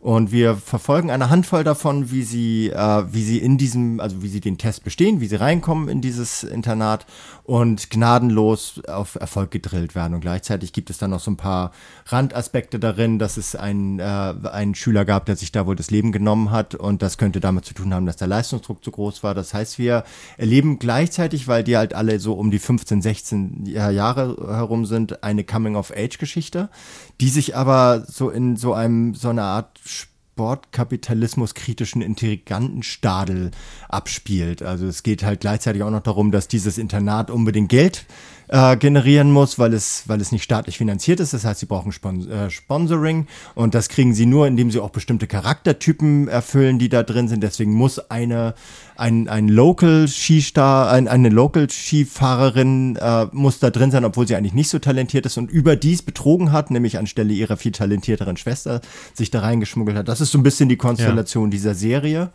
Und die ist, du hast es erwähnt, äh, gerade in Österreich rasend erfolgreich. Deswegen, ja? die ist, ist, da super gelaufen und die ist da, also lief da, glaube ich, im ORF. Und äh, deswegen auch schon mit einer zweiten Staffel bedacht worden. Was hm. hast du davon gesehen? Ich habe zwei oder zweieinhalb Folgen gesehen. Ja. Und äh, ich muss jetzt mal sagen, ähm, wenn ich jetzt das, was du erzählt hattest, als Maßstab äh, nehme, hätte ich jetzt gedacht, oh, das klingt aber interessant, Mhm. äh, das muss ich mir unbedingt mal angucken, auch wenn es Coming of Age, kann man ja auch, wenn man schon ein bisschen äh, das Coming of Age eher bei den eigenen Kindern stattfindet, da kann man ja trotzdem solche Stoffe sich angucken. Wir reden ja hier auch öfter darüber. Aber ich muss sagen, mich haben gleich die ersten Szenen dieser Serie abgeturnt. Da siehst du so einen lieben, schnauzbärtigen Bauertrampelvater, der seine beiden Töchter am Hang in Gastein trainiert. Und äh, irgendwie hat mich das an optisch an so ARD und ZDF Vorabendserien aus den Nullerjahren erinnert. Äh, Also ganz biedere Kameraeinstellungen, übrigens auch leider bei den Ski-Abfahrtsszenen, relativ langsam geschnitten ähm, wie gesagt, diese Schießszenen, und da sind wir wieder bei diesem Look and Feel, wo, wo ich eben schon über bei The New Look äh, drüber geredet habe, du musst das Skifahren erlebbar machen, du musst da irgendwie spektakuläre Bilder äh, zeigen, also so nach dem Motto, wo ist Willy Bogner, äh, wo man, wenn man ihn braucht. Fandst du nicht auch diese Skiszenen wirklich eher langweilig? Ah, kann, ich, kann ich nicht so richtig beurteilen, so weil, weil ich jetzt so Abfahrtskirennen oder sowas gucke ich nicht. Aber ähm, hat mich nicht da, daran gestört. Also ich, Mhm. ich habe, um mal die positiven Aspekte vorwegzunehmen, ich fand die, die Konstellation, also die Figurenzeichnung erstmal erstmal antizyklisch.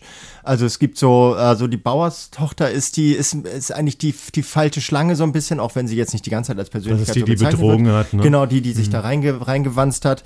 Es gibt gleichzeitig aber so eine, eine, eine schwarze Schweizerin, die da reingekommen ist. Also allein schon, ich weiß gar nicht, ob es eine schwarze Skifahrerin gibt, so im, im Weltcup-Zirkus, kann ich nicht sagen. Und die ist gleichzeitig aber Tochter einer, einer eher wohlhabenden Mutter und will aber gar nicht darin, äh, da rein. Und es, es gibt so einen, den, den Sohn des, des Direktors, der hochgradig talentiert ist, aber gleichzeitig so ein etwas flamboyanter, ge- genderfluider, äh, so, so, so ein Tu nicht Gutes, hätte man, glaube ich, früher gesagt. Und da halt so reingepresst wird in dieses System, weil es halt so weil, weil sein Vater so ein Weltstar war früher.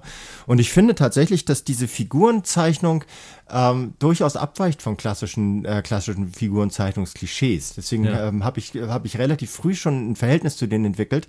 Aber man muss dazu sagen, dass diese Serie auch ein bisschen in unsere Serie reingepoltert ist, so als Auswechselspielerin, weil, weil eigentlich ein anderes Format, das wir nehmen wollten, sich plötzlich nicht mehr angeboten hat, ist halt so verletzungsbedingt vom Platz gegangen. Da ging es um Ja, das, Avatar. aber das muss ja nichts Böses heißen. Also ich Nö. fand erstmal School of Champions äh, die Grundidee, also mal so im Leistungssport, so eine Serie in so einem Internat im Leistungssport, also Coming of Age unter Druck ähm, spielen zu lassen, fand ich eigentlich super. Ja. Also, und ich finde auch, ähm, am Anfang gibt es ja so Aufnahmetests, also man wohnt in der ersten Folge so einem relativ aufwendigen, ja, Testverfahren bei, wo sie sich eben da beweisen müssen. Das finde ich eigentlich alles eine sehr gute Idee und das machen sie eigentlich auch ordentlich. Und ich finde auch die verschiedenen Charaktere von der Grundkonstellation, du hast sie ja schon ein bisschen vorgestellt, auch da gibt es viel interessanten Erzählstoff, aber ich finde, was sie dann letztendlich draus machen, ist so ein bisschen auf GZ-SZ-Niveau. Also vielleicht ein bisschen besser, Ja. aber nicht viel besser. Weiß, also ich habe schon Ewigkeiten kein GZSZ mehr geguckt, also nicht mal mehr es eine halbe jetzt so Folge Pass oder so. pro Toto erwähne Ja, ich das jetzt nee, so. also das ist tatsächlich so, das, es hätte mehr draus gemacht werden können. Ich finde es aber auch nicht, ich finde sie auch nicht komplett missraten, diese Serie, weil sie hat, äh, sie, sie entwickelt halt diese, diese Erzählstruktur über dieses, dieses größtmögliche Leistungssystem äh, Profisport, das ja alle, alle äh, Facetten des Sports gerade durchläuft. Also beim Fußball müssen, wir gar nicht von reden, was da ich warte gerade. ja sowieso die, auf die erste Serie, die in einem Leistungszentrum eines Bundesliga-Vereins sp spielt. Also vielleicht kann ich das hier schon mal pitchen oder wir setzen uns zusammen, schreiben Wir- wir- Drehbuch wir und machen das mal, ja. gewinnen dann nächstes oder übernächstes Jahr den Grimme Stimmt, gute Idee eigentlich. Hoffentlich. So, aber das ist, also es ist, es, ist, es hat viele Aspekte, die, ähm, die, die interessant sind und die sind ta- tatsächlich nicht ausreichend von Samuel Schulczyk, Schulczyk heißt der äh, Drehbuchschreiber, ausgearbeitet worden. Ja. Also das bleibt ein bisschen auf halber Strecke hängen. Ich habe halt auch tatsächlich gedacht, weil es aus der Produktionsschmiede von David Schalko kommt, dass es das dadurch alleine irgendwie schon zumindest so, so einen leichten Aberwitz transportiert ist nicht. Ist keine, also- Schalko ist hier der Schalk abhanden gekommen. ein bisschen so, ja, aber es ist tatsächlich, es ist kein, es ist kein Witz drin, nicht ein ja, einziger. wirklich. So, ja. und das ist hätte auch, der, hat auch nichts Doppelbödiges. Nee, und das hätte, glaube ich, der Serie gut getan. Ein bisschen mehr Augenzwinkern. Ja. So, aber Also Ja. ich finde, sowas muss ein höheres Produktionsbudget haben, um wirklich zu überzeugen. Man müsste praktisch irgendwie dieses Skifahren müsste geiler sein, einfach in den Bildern. Und ähm, aber nicht nur optisch, sondern ich habe mir eine Kritik durchgelesen von der FAZ, die hat mich noch auf den Gedanken gebracht zu der Serie, den ich selbst gar nicht hatte, aber dem ich total zustimme. Äh, die FAZ, die schreibt nämlich, die Serie fasziniert, also ich zitiere jetzt nicht, ich sage äh, sag nur, was sie geschrieben haben, äh, die fasziniert, weil sie diesen Druck und diese Schinderei in dieser Sporteliteschule zeigt, aber damit das in einem Spannungsfeld funktioniert, müsste sie gleichzeitig auch die Faszination und die Freude am Skifahren vermitteln. Mhm. Und das tut sie nicht. Ja, mir nicht. Nee, aber nee das tut sie auch allgemein nicht. Aber vielleicht in Österreichern, wo ja Skifahren Nationalsport ist, äh, war sie aus, hat sie ausreichend Faszination vermittelt.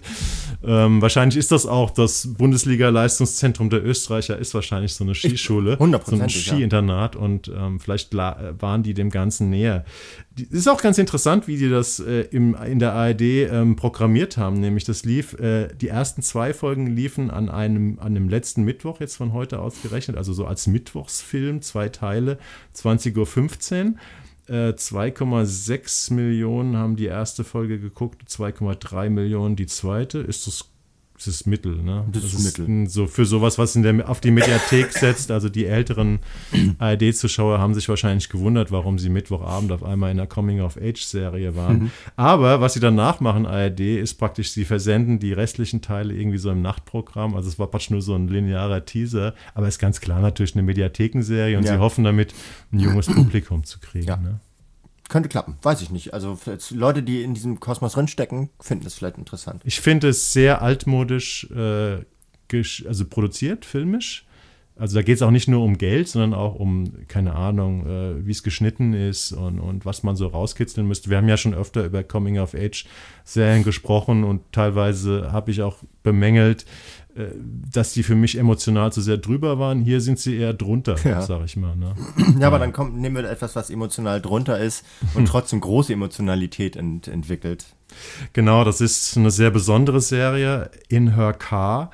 Ähm, da gibt es erstmal fünf Episoden. Ähm, fünf weitere kommen dann später im Jahr.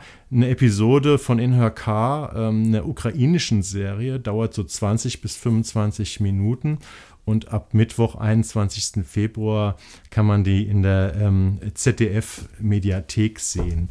Ja, worum geht es in, ähm, in Her Car? Es geht um die Psychologin äh, Lydia, gespielt von Anastasia Karpenko, die bei Kriegsausbruch, also ist ja jetzt zwei Jahre her, der Überfall von Russland auf die Ukraine, äh, sie beschließt, ihren klassischen Job erstmal ruhen zu lassen und einfach mit ihrem Privat-Pkw Menschen kostenlos äh, in ihrem, ja, im, durchs Land zu fahren, an irgendwelche Grenzen oder zu irgendwelchen Verwandten. Und sie fährt praktisch über diese Straßen, äh, vorbei an Militärkolonnen, vorbei an irgendwelchen Häusern, in die Raketen eingeschlagen sind. Ähm, und es gibt so eine kleine Rahmenhandlung, ähm, die erzählt ähm vom Geheimnis um den Tod von Lydias Schwester 2014, der schon ein bisschen zu zurückliegt und der auch aber mit diesen, mit diesen äh, Unruhen im, im Osten der Ukraine zu tun hat, also mit dieser russischen Annexion. Ähm, aber im Prinzip ist es so, ein so, eine, so ein Road-Movie, wo praktisch sie in jeder Folge eine andere Person mitnimmt und wo dann eine Geschichte erzählt wird, die direkt oder indirekt mit diesem Krieg, der gerade so ausgebrochen ist in den letzten Wochen und Monaten, äh, zu tun hat. Ähm, ja, wie hat, hast du dich der Serie genähert und wie viel hast du gesehen davon? Ich habe es ganz gesehen. Ja, ich auch. Also die fünf Folgen, die es gibt. Geht auch, geht auch relativ, kann man gut durchgucken. So. Ja.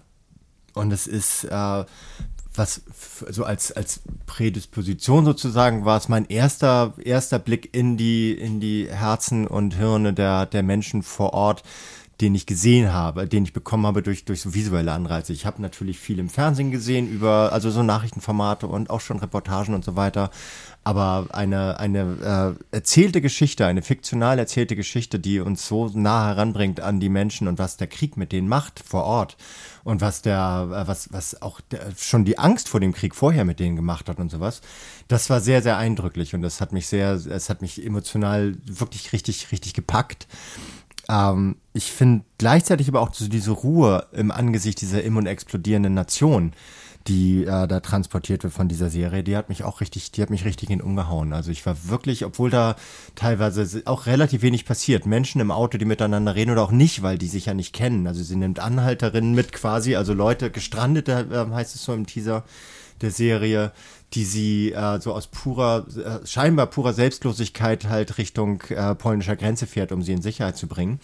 Das sind, äh, das sind dadurch so Kammerspielsituationen von mhm. Menschen, die zueinander gewürfelt werden und die auch sich auch nicht immer grün sind. So, sie muss zum unter anderem zum Beispiel die äh, Geliebte ihres, äh, ihres Mannes, von dem sie sich scheiden lassen will, und seine, seine Voraussetzung, um zu unterschreiben, ist, dass er sie Richtung polnischer Grenze bringt. Mit der sitzt sie halt plötzlich allein im Auto ja. und muss da irgendwie fünf Stunden, sechs Stunden, sieben Stunden verbringen. Und die Menschen aber zuzuschauen, wie sie, wie sie auf so eine, in so eine Zwangskommunikation gesetzt werden, das alleine ist schon unglaublich faszinierend und dann noch darüber hinaus zu erleben, was dieses, was der Krieg mit dem Land macht. Immer auch wieder so in Rückblicken, wie es vorher aussah. Also wir blicken sowohl in Lydias Leben als auch in das Leben der Passagiere, die sie halt transportiert zurück und erleben darin einen Kosmos dieser Nation, die uns, die glaube ich, und das ist auch ein bisschen der Wunsch, glaube ich, der Serie, die uns den Menschen dort näher bringt und das mhm. schafft sie. Also mich hat sie den näher gebracht. Ja, ich habe auch, ich, man, ich habe auch darüber nachgedacht, ob ich überhaupt schon mal eine Fiction-Serie gesehen habe, die in einem Kriegsgebiet inszeniert worden ist. Also jetzt, nee. es, ist jetzt keine, es gibt keine Schlachtfelder. Es gibt, glaube ich, eine Szene, da schlägt irgendwie im Hintergrund eine Rakete ein. Da, wo ich mich dann auch frage, äh, ist das ein Effekt oder äh, ist das tatsächlich passiert? Äh, hm. Und diese Ideen hat man ja ständig. Also wenn Sie zum Beispiel wieder an so einer Militärkontrollpunkt irgendwie stehen und irgendwie sich Sorgen machen, ob das und das jetzt erlaubt wird, sind das dann echte Militärs? Oder ist das alles inszeniert? Also man, und, und, und wenn sie dann über diese Straßen fahren und, und es wird gefährlich und so, ähm, fragt man sich die ganze Zeit, ähm, wie nah ist das jetzt an der Realität? Ist es jetzt authentisch oder ist es inszeniert? Aber allein dieses Gefühl, dass es praktisch in der Ukraine während des Krieges gedreht wurde, die Serie, ähm, löst schon mal so ein grundsätzliches Gefühl der Beklemmung aus. Und dass natürlich die ganzen äh, SchauspielerInnen und Figuren, denen wir da beiwohnen, natürlich auch Leute sind, die wissen, mein Land ist aktuell im Krieg und es ist hier hochgefährlich und alles sehr, sehr, sehr traurig. Ja. Ne? Also es hat schon eine gewisse Faszination, aber was ich auch irgendwie finde, ist, dass sie ähm, äh, auch Aspekte des Krieges hervorholen äh, in diesen Geschichten, über die man hier vielleicht äh, gar nicht nachdenkt. Keine Ahnung, es gibt eine Geschichte über einen, einen schwulen Offizier, es gibt äh, eine Geschichte über einen, ja, also über so einen Boxer oder Kämpfer, also einen ganz mutigen Bär von Mann, der aber nicht zum Kriegs Dienst eingezogen werden will, der sich davor drückt, weil er bald Vater wird und seine Frau nicht will, dass er weggeht. Es werden da ähm, so Einzelschicksale erzählt, ähm, ja, wo halt so dieser Krieg als, als Teilchen, Teilchenbeschleuniger von Beziehungen irgendwie auch wirkt. Und das, das macht diese Serie irgendwie recht gut. Also es ist auch, ich habe ein paar Folgen in Ukrainisch mit Untertiteln ja, gesehen. Ja. Die sind sehr, sehr viel authentischer, ja. äh, wie man sich denken kann, als ähm, zwei andere Folgen, die ich dann in synchronisierter Fassung gesehen habe. Gut, das ist halt immer so, aber hier ist, haut es besonders rein. Ja, ist aber nicht schlimm synchronisiert. Also ich habe schon bedeutend schlimmere, schlechter synchronisierte Dinge, äh, Dinge gesehen. Also sie bleiben sehr bei den Stimmen der Menschen im Original. Und die sind für sich schon sehr, sehr vielfältig. Also sie transportiert dann natürlich, wenn du fünf, sozusagen fünf, äh, fünf Charaktere pro, äh, pro Folge einnimmst, dann müssen die ja auch ein bisschen variabel sein. Die können ja nicht alle dieselben Typen darstellen. Und das ist, ich finde das, also es hat mich wirklich, es hat mich wirklich äh, im Innersten erreicht diese Serie. Und gleichzeitig ist sie aber auch unterhaltsam. Also es ist halt, weil da eben immer diese Spannung des Krieges ist und der, der drohenden Einschläge und alles, oder der, auch der, der faktischen Einschläge und der Kontrollen und der permanenten Militärpräsenz. Und es gibt eine Tankstelle, an der plötzlich kriegt sie kein Benzin mehr, weil es plötzlich nur noch Benzin für, für ja. Militärangehörige gibt und so. Das sind alles so Aspekte, wo man merkt, so wie dieses Leben eingeschnürt wird von dem, äh, von der, von der weltpolitischen Situation drumherum. Und das aber runtergebrochen auf das, auf die, auf die maximale Mikroebene der Menschen, ihre, ihre, ihre Gefühlswelten, äh, konzentriert auf dieses kleine, diesen, diesen noch mikrokosmischeren Mikrokosmos eines Autos. Auto, ne? hm. So. Das hat schon eine sehr große Dringlichkeit, die ja. ich, die, die für mich diese Serie absolut empfehlenswert macht. Guckt euch die unbedingt an, wirklich. Die ist übrigens mit ähm, Geld von verschiedenen europäischen öffentlich-rechtlichen Sendern entstanden. Mhm. Also ähm, das ZDF äh, ist, hat sich da engagiert, aber auch ähm, Sender aus anderen europäischen äh, Ländern und die zeigen das alle jetzt so um den, um, die Jahrestag, um den Jahrestag des Kriegsausbruchs vor zwei Jahren. Ähm, ist auf jeden Fall ein gutes Projekt und äh, fünf weitere Folgen kommen dann ja. irgendwann später im Jahr. Ähm, genau. Ein gutes, ein wichtiges Projekt, wie das, was jetzt kommt.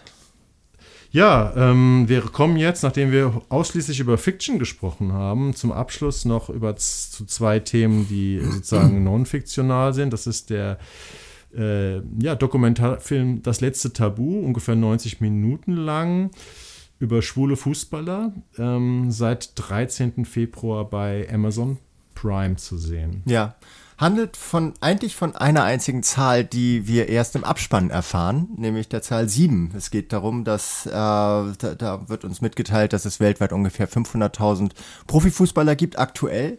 Mhm. Und äh, seit der erste von denen äh, sein, sein Coming Out als schwul hatte, das war Justin Fashiono, für Eingeweihte werden sich vielleicht noch erinnern, im Jahr 1991 haben sich weltweit insgesamt sieben aktive Profifußballer als schwul zu erkennen äh, gegeben. Und das ist ein, eine so eine Zahl, die in, in, jeder, in, in jeder Sequenz so eine Dramatik ausstrahlt, dass man davon alleine schon Magenschmerzen bekommt. Ähm, diese Doku stammt von Manfred Oldenburg der schon mehrere Sportpolitik-Dokumentationen äh, gemacht hat oder sportliche Do Unter anderem diese Toni Groß, äh, dieses Toni Groß Biopic hat er gemacht. Ja. Und der führt uns äh, mit einem äh, dieser Fußballer, die allerdings nicht ihr Outing hatten, als sie aktiv waren, sondern direkt im Anschluss mit Thomas Hittelsberger als so Leading Character so ein bisschen durch die Welt äh, des Fußballs, durch den Druck, den es da gibt, durch den, durch die, äh, durch die Kapitalisierungszwänge, durch die, äh, durch, durch das, den ganzen Profitwahnsinn, der darin herrscht und äh, ob und wie das verhindert, dass Menschen darin das normal zu tun, was, äh, was, sie, was sie tun können, nämlich äh, zu sagen, wen sie lieben oder wen auch nicht. Und da erleben wir von diesen sieben, ich glaube so zwei erleben wir live. Also es äh, hat so eine, so eine kleine Auswahl an, an schwulen Fußballern und aber auch anderen Zeitzeuginnen, die, äh, die davon berichten und die erzählen, wie es ist, so in ihrer siebten amerikanischen Liga oder der, der fünften englischen Liga oder sowas, sich da geoutet zu haben und wie wenig das letztlich in ihrem Alltag geändert hat. Also wir, wir erleben einfach äh, Menschen, die davon unmittelbar betroffen sind, eingebettet in so einen, in so einen dokumentarischen Kontext, der uns erklärt, wie sieht eigentlich die, die Welt des Fußballs aus und was, was führt darin dazu, dass sich Schwule nicht dazu bereit erklären oder nicht, die, nicht den Mut finden, sich als schwul zu outen. Ja, es sind schon ein bisschen mehr als äh, zwei. Äh, ich weiß jetzt nicht, was Archivmaterial war. Das habe ich jetzt auch ein bisschen vergessen. Und wohin der, der Manfred Oldenburg gereist ist. Also es geht zum Beispiel um den tschechischen Nationalspieler Jakub Jankto. Der hat sich 2023 öffentlich geoutet. Ja, aber sorry, aber der kommt ja nicht vor. Der ist nicht im Interview. Der ist ne? nicht im Interview. Nein, also, nein, nein, nein, da wird nur stimmt, erwähnt. Ja. So, also Aber der Colin Martin, US-Amerikaner, genau. der ist aktiver Profi, der hat sich 2018 geoutet. Der hat, den hat er, glaube ich, den besucht. Mhm. Dann diesen ehemaligen ähm, DDR ähm, äh, hoffnungsvollen Nachwuchskicker Markus Urban, der mittlerweile aber auch schon so 50 oder sowas ist. Der ja. erzählt halt, wie es damals war. Er hat zum Beispiel vom, mit dem Fußball aufgehört äh, deswegen? Deswegen. Mhm. Äh, und dem kommen heute noch die Tränen, wenn er an diese verpasste, äh, an diesen verpassten Lebenstraum denkt. Gut, wir sehen relativ oft Thomas Hitzelsberger. Ähm, am meisten hat mich eigentlich tatsächlich äh, diese Geschichte von diesem Faschanou ähm, ich hatte die so ganz dunkel noch im Kopf. Äh, der hat sich ja in den 80er Jahren geoutet als erster nee, Fußballspieler. Nee, oder? hat er nicht. Also er hat sich nicht geoutet? Nee, nee, es gab Leute, die wussten, dass er, dass, dass er schwul ist, aber sein offizielles Outing ist erst 1991 passiert. Und es, seine Karriere war auch in Echtzeit beendet. Und äh, also wie gesagt, es war, es war nicht, es war so ein bisschen ein offenes Geheimnis, aber dass das, dass er es gesagt hat, war erst 1991 ja. und sieben Jahre später hat er sich dann selber erhängt. Also so, das ist genau, auch und 98. Hat, hat dadurch auch sehr, sehr viele, ähm, das ist so eine Meinung, die in diesem in dieser Doku herrscht, äh, nochmals davon abgehalten, sich zu outen, weil sie gesehen haben, was für fürchterliche Konsequenzen das haben kann. Guckt es euch an. Ich möchte auch jetzt nicht zu viel darüber verraten, wie es aufgebaut mhm. ist. Es ist jetzt nicht nicht irgendwie die Neuerfindung des äh, des, des Dokumentarwesens so. Das, es gibt es gibt Talking Heads, es gibt ein paar ein paar historische Rückblicke, es gibt ein bisschen Archivmaterial. Ähm, es ist halt äh, ohne Off-Kommentar, wenn ich es richtig verstehe. Und es ist, aber es, es leuchtet es wirklich, wirklich gut aus, dieses, dieses Thema. Also in aller Kürze. Es ist ja nur ein Film, es ist keine Serie ausnahmsweise mal. Und leuchtet es aus und macht es nah und, äh, und, und sorgt nochmals für Empathie. Und Ja. diese, die ist unglaublich wichtig, diese Empathie. Also sie haben zum Beispiel auch, das fand ich ein bisschen komisch, sie haben ja dann so, so Leute wie Baba Grafati, diesen ehemaligen Schiedsrichter, Ja. oder Per Mertesacker, äh, die ja selber äh, jetzt, glaube ich, beide nicht schwul sind und die aber dann so das Ganze nochmal auf so eine Ebene bringen von Druck, weil der Rafati hatte ja so einen Selbstmordversuch, Ja. ähm, kurz vor einem Bundesligaspiel. Per Mertesacker hat ein Buch darüber geschrieben, wie er vor jedem Spiel mit Angstzuständen gekotzt hat. Äh, die reden so ein bisschen über den Druck in, in diesem äh, Fußballbereich. Es ist dann so ein, so ein Transfer, den, die, den der Film nochmal kurzzeitig äh, versucht. Äh, aber was ich ganz interessant fand, war, dass der Rafati äh, erzählt hat im Interview, dass er ähm, eigentlich weiß von ganz vielen Bundesliga-Profis, mit denen er in Kontakt äh, war oder ist, äh, dass jeder sagt, ja, pro Kader, was wie viel sind in so einem Kader, 25 Spieler Mhm. vielleicht, ähm, sind immer so drei oder vier schwul. Und das wissen eigentlich auch die meisten. Ja. Aber dass es trotzdem unter der Decke gehalten wird und man das eigentlich nicht erfährt. Also wenn man auch mal jetzt aktive Schwu Schwu Fußballspieler schwul oder so irgendwie googelt, findet man auch nicht. Also das ist wirklich so eine so eine, so eine Brandmauer, Schweigebrandmauer, die steht und ich möchte das auch überhaupt nicht bewerten, weil die haben bestimmt alle ihre Gründe, äh, um sich nicht zu outen. Aber es ist doch erstaunlich in einer Zeit, äh, wo, ähm, ja, also das doch alles sehr, sehr viel offener geworden ist und man in fast allen Berufsbildern irgendwie schwul sein Ja. kann, ohne dass es jetzt irgendwie ein großes Thema ist. Äh, aber ähm, ja, das letzte Tabu im Fußball äh, steht es halt noch. Ne? Es steht du wirklich darfst eine Eins. nicht schwul so. sein. Es soll jetzt, das haben wir vor, vor zwei Tagen bei Markus Lanz erfahren, also da haben es die letzten erfahren, äh, ein, ein Gruppen-Coming-out geben, was unter anderem von diesem Markus Urban organisiert wurde. Also im Mai äh, ist jetzt äh, ist noch ist jetzt kein, kein Geheimnis, aber ist noch nicht so richtig offiziell, werden sich äh, mehrere, wir hoffen alle, dass es sehr, sehr viele sind, die Aktive? aktive Bundesliga-Profis als, äh, als schwul zu erkennen geben, ganz offiziell in der, in der Öffentlichkeit so. Da warten wir alle sehr drauf und hoffen, dass es äh, viele sind und dass es auch ein paar Prominente sind und dass damit vielleicht endlich mal die ganze homophobe Kackscheiße ihr Ende findet. Interessant, wer war denn da als Gast bei Markus Lanz? Habe ich nicht Äh, mitbekommen. Thomas Hitzelsberger. Thomas Hitzesberger. Okay, alles klar. Ja, Und Lena Kassel, also als, als Sport, äh, als Sportkommentatorin und Moderatorin, Mhm. eine der tollsten Sportjournalistinnen, die ich kenne. So, die haben darüber diskutiert. gut. That's it. Ja, schaut euch den Film an. Es ist schon ähm, auf jeden Fall ähm, sehr lehrreiches und auch emotional wuchtiges Stück. Recht konventionell als Film, aber das tut dem in diesem Fall ja Nee, gar nicht. Nee, Abbruch. ist gut, finde ich. Das ist, kommt auf den Punkt. Genau. Ja, kommen wir zum Abschluss äh, unserer heutigen Ausgabe von Och eine noch, der Fernsehpodcast, äh, zu einer Show, was wir ja hier relativ selten machen. Und zwar ähm, hatten wir beide, glaube ich, Interviews mit Teddy Tecklebrand Ja, zu seiner Teddy. Teddy Tecklebrand Show, die sechs Folgen umfasst und die mit einer Doppelfolge am 20. Februar bei Amazon Prime startet. Und dann gibt es, wie es ja oft so bei Showformaten bei, bei Prime ist, also so LOL macht es, glaube ich, ähnlich, äh, so drei, äh, so, so im Wochenrhythmus eben so drei Doppelfolgen. Und ja, das Konzept äh, ist eigentlich so ungefähr wie die Live-Show von Teddy Tecklebrand. Also sehr opulent mit großer Band, mit Liveband, mit viel Gesang, Tanz, Pyro, Kulisse und mit seinen verschiedenen multiplen Persönlichkeiten. Teddy, Antoine, Percy, Ernst Riedler, die er eben so verkörpert. Wer sich ein bisschen mit der Comedy von Teddy Tecklebrand auskennt, der kennt diese Typen und die bringt er da auf die Bühne mit sehr, sehr vielen prominenten Gästen.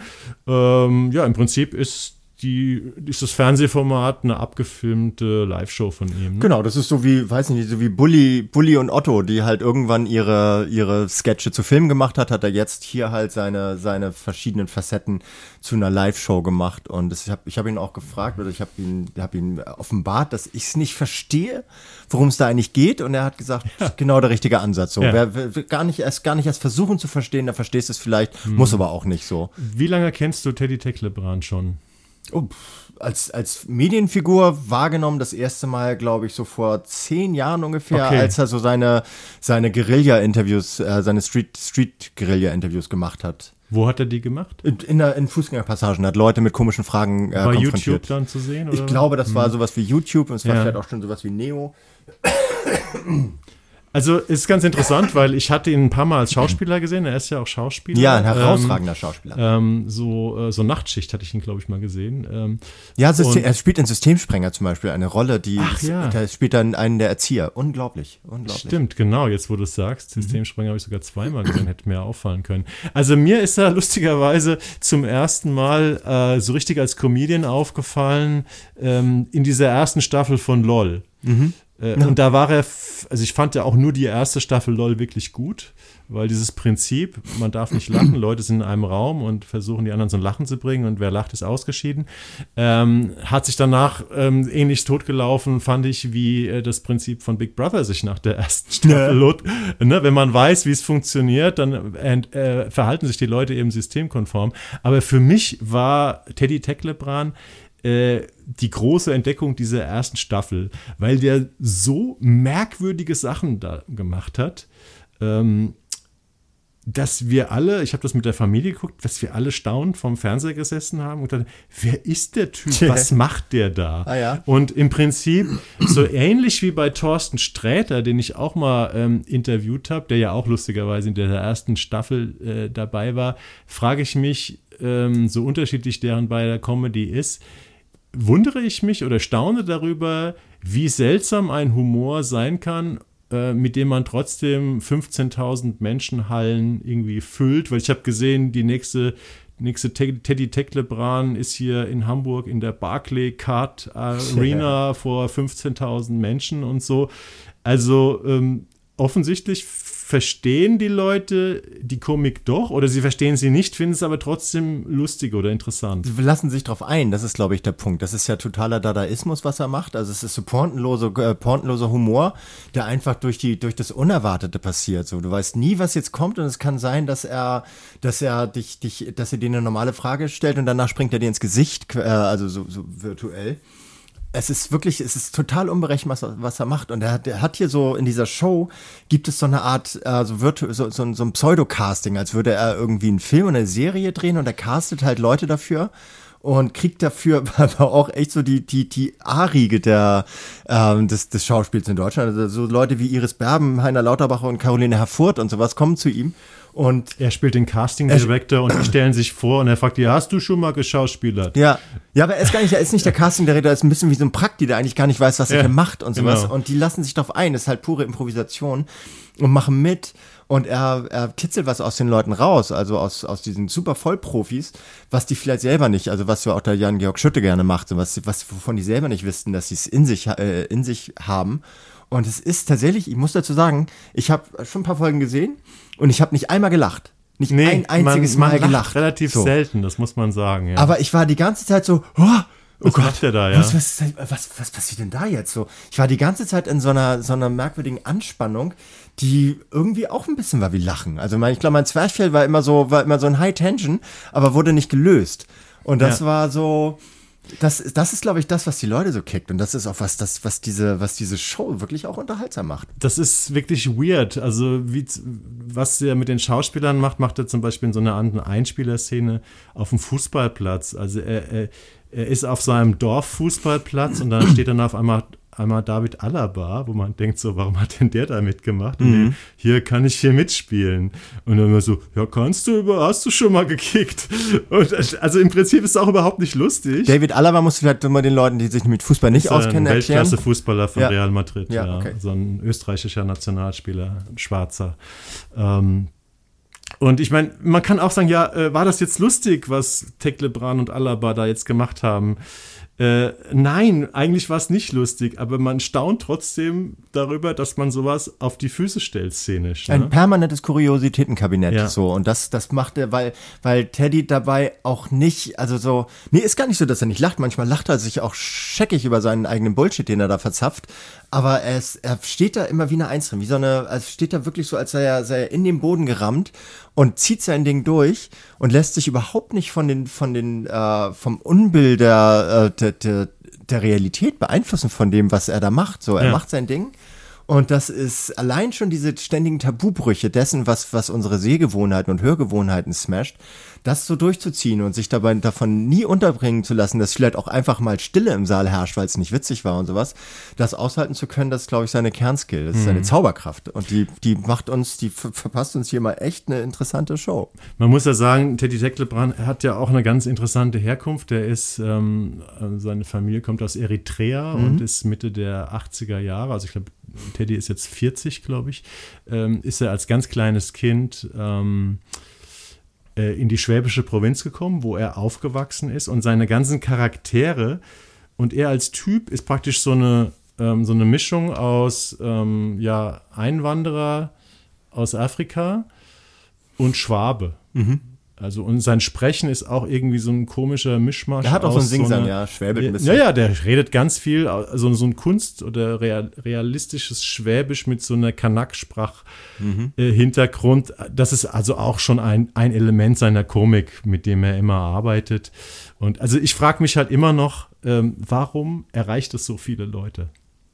Also nicht, nicht als Kritik, sondern eher ja. so als Staun, Staunemann-Phänomen. Also das zeigt einfach, wie, wie, wie durchlässig mittlerweile die Gesellschaft für äh, nicht nur fürs Absurde ist, sondern auch für, für migrationshintergründige Biografien und sowas. Ja. Also er bricht, er bricht, er rennt Mauern ein mit seinem, mit seinem mit dem Kopf vorweg und die Mauern fallen auch. Das, und dann, dann steht er da und sieht die nächste Mauer und läuft gegen die nächste. Und das fasziniert die Leute, glaube ich, auch ein bisschen. Also genau. Also dieser Mut, diese Courage, die er hat, ich glaube, das, das fasziniert die Leute und das wissen die auch zu schätzen. Also ich meine, da sitzt jetzt ja nicht die AfD bei ihm im Publikum, das sind ja die, ja. sind ja die intelligenzbegabte Menschen, die bei ihm sitzen. So. Aber äh, ich finde auch, ähm, weil er auch, ich habe ja, wie gesagt, auch ein Interview mit ihm gemacht äh, und er, er sagt dann halt auch so Sachen, er ist ein ganz großer Deutschland-Fan, er findet, Deutschland ist ein wunderschönes Land mit mhm. tollen Menschen und so. Er ist halt auch wirklich eine ganz große integrative Figur und diese große Show, die er da auf die Bühne zaubert, mit Tanz und Gesang und allem Möglichen.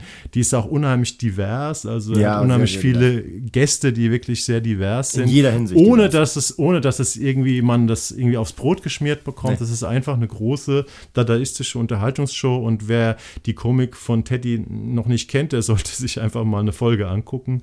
Dann weiß er oder sie, was gemeint ist. Ihr werdet überrascht sein. Ne?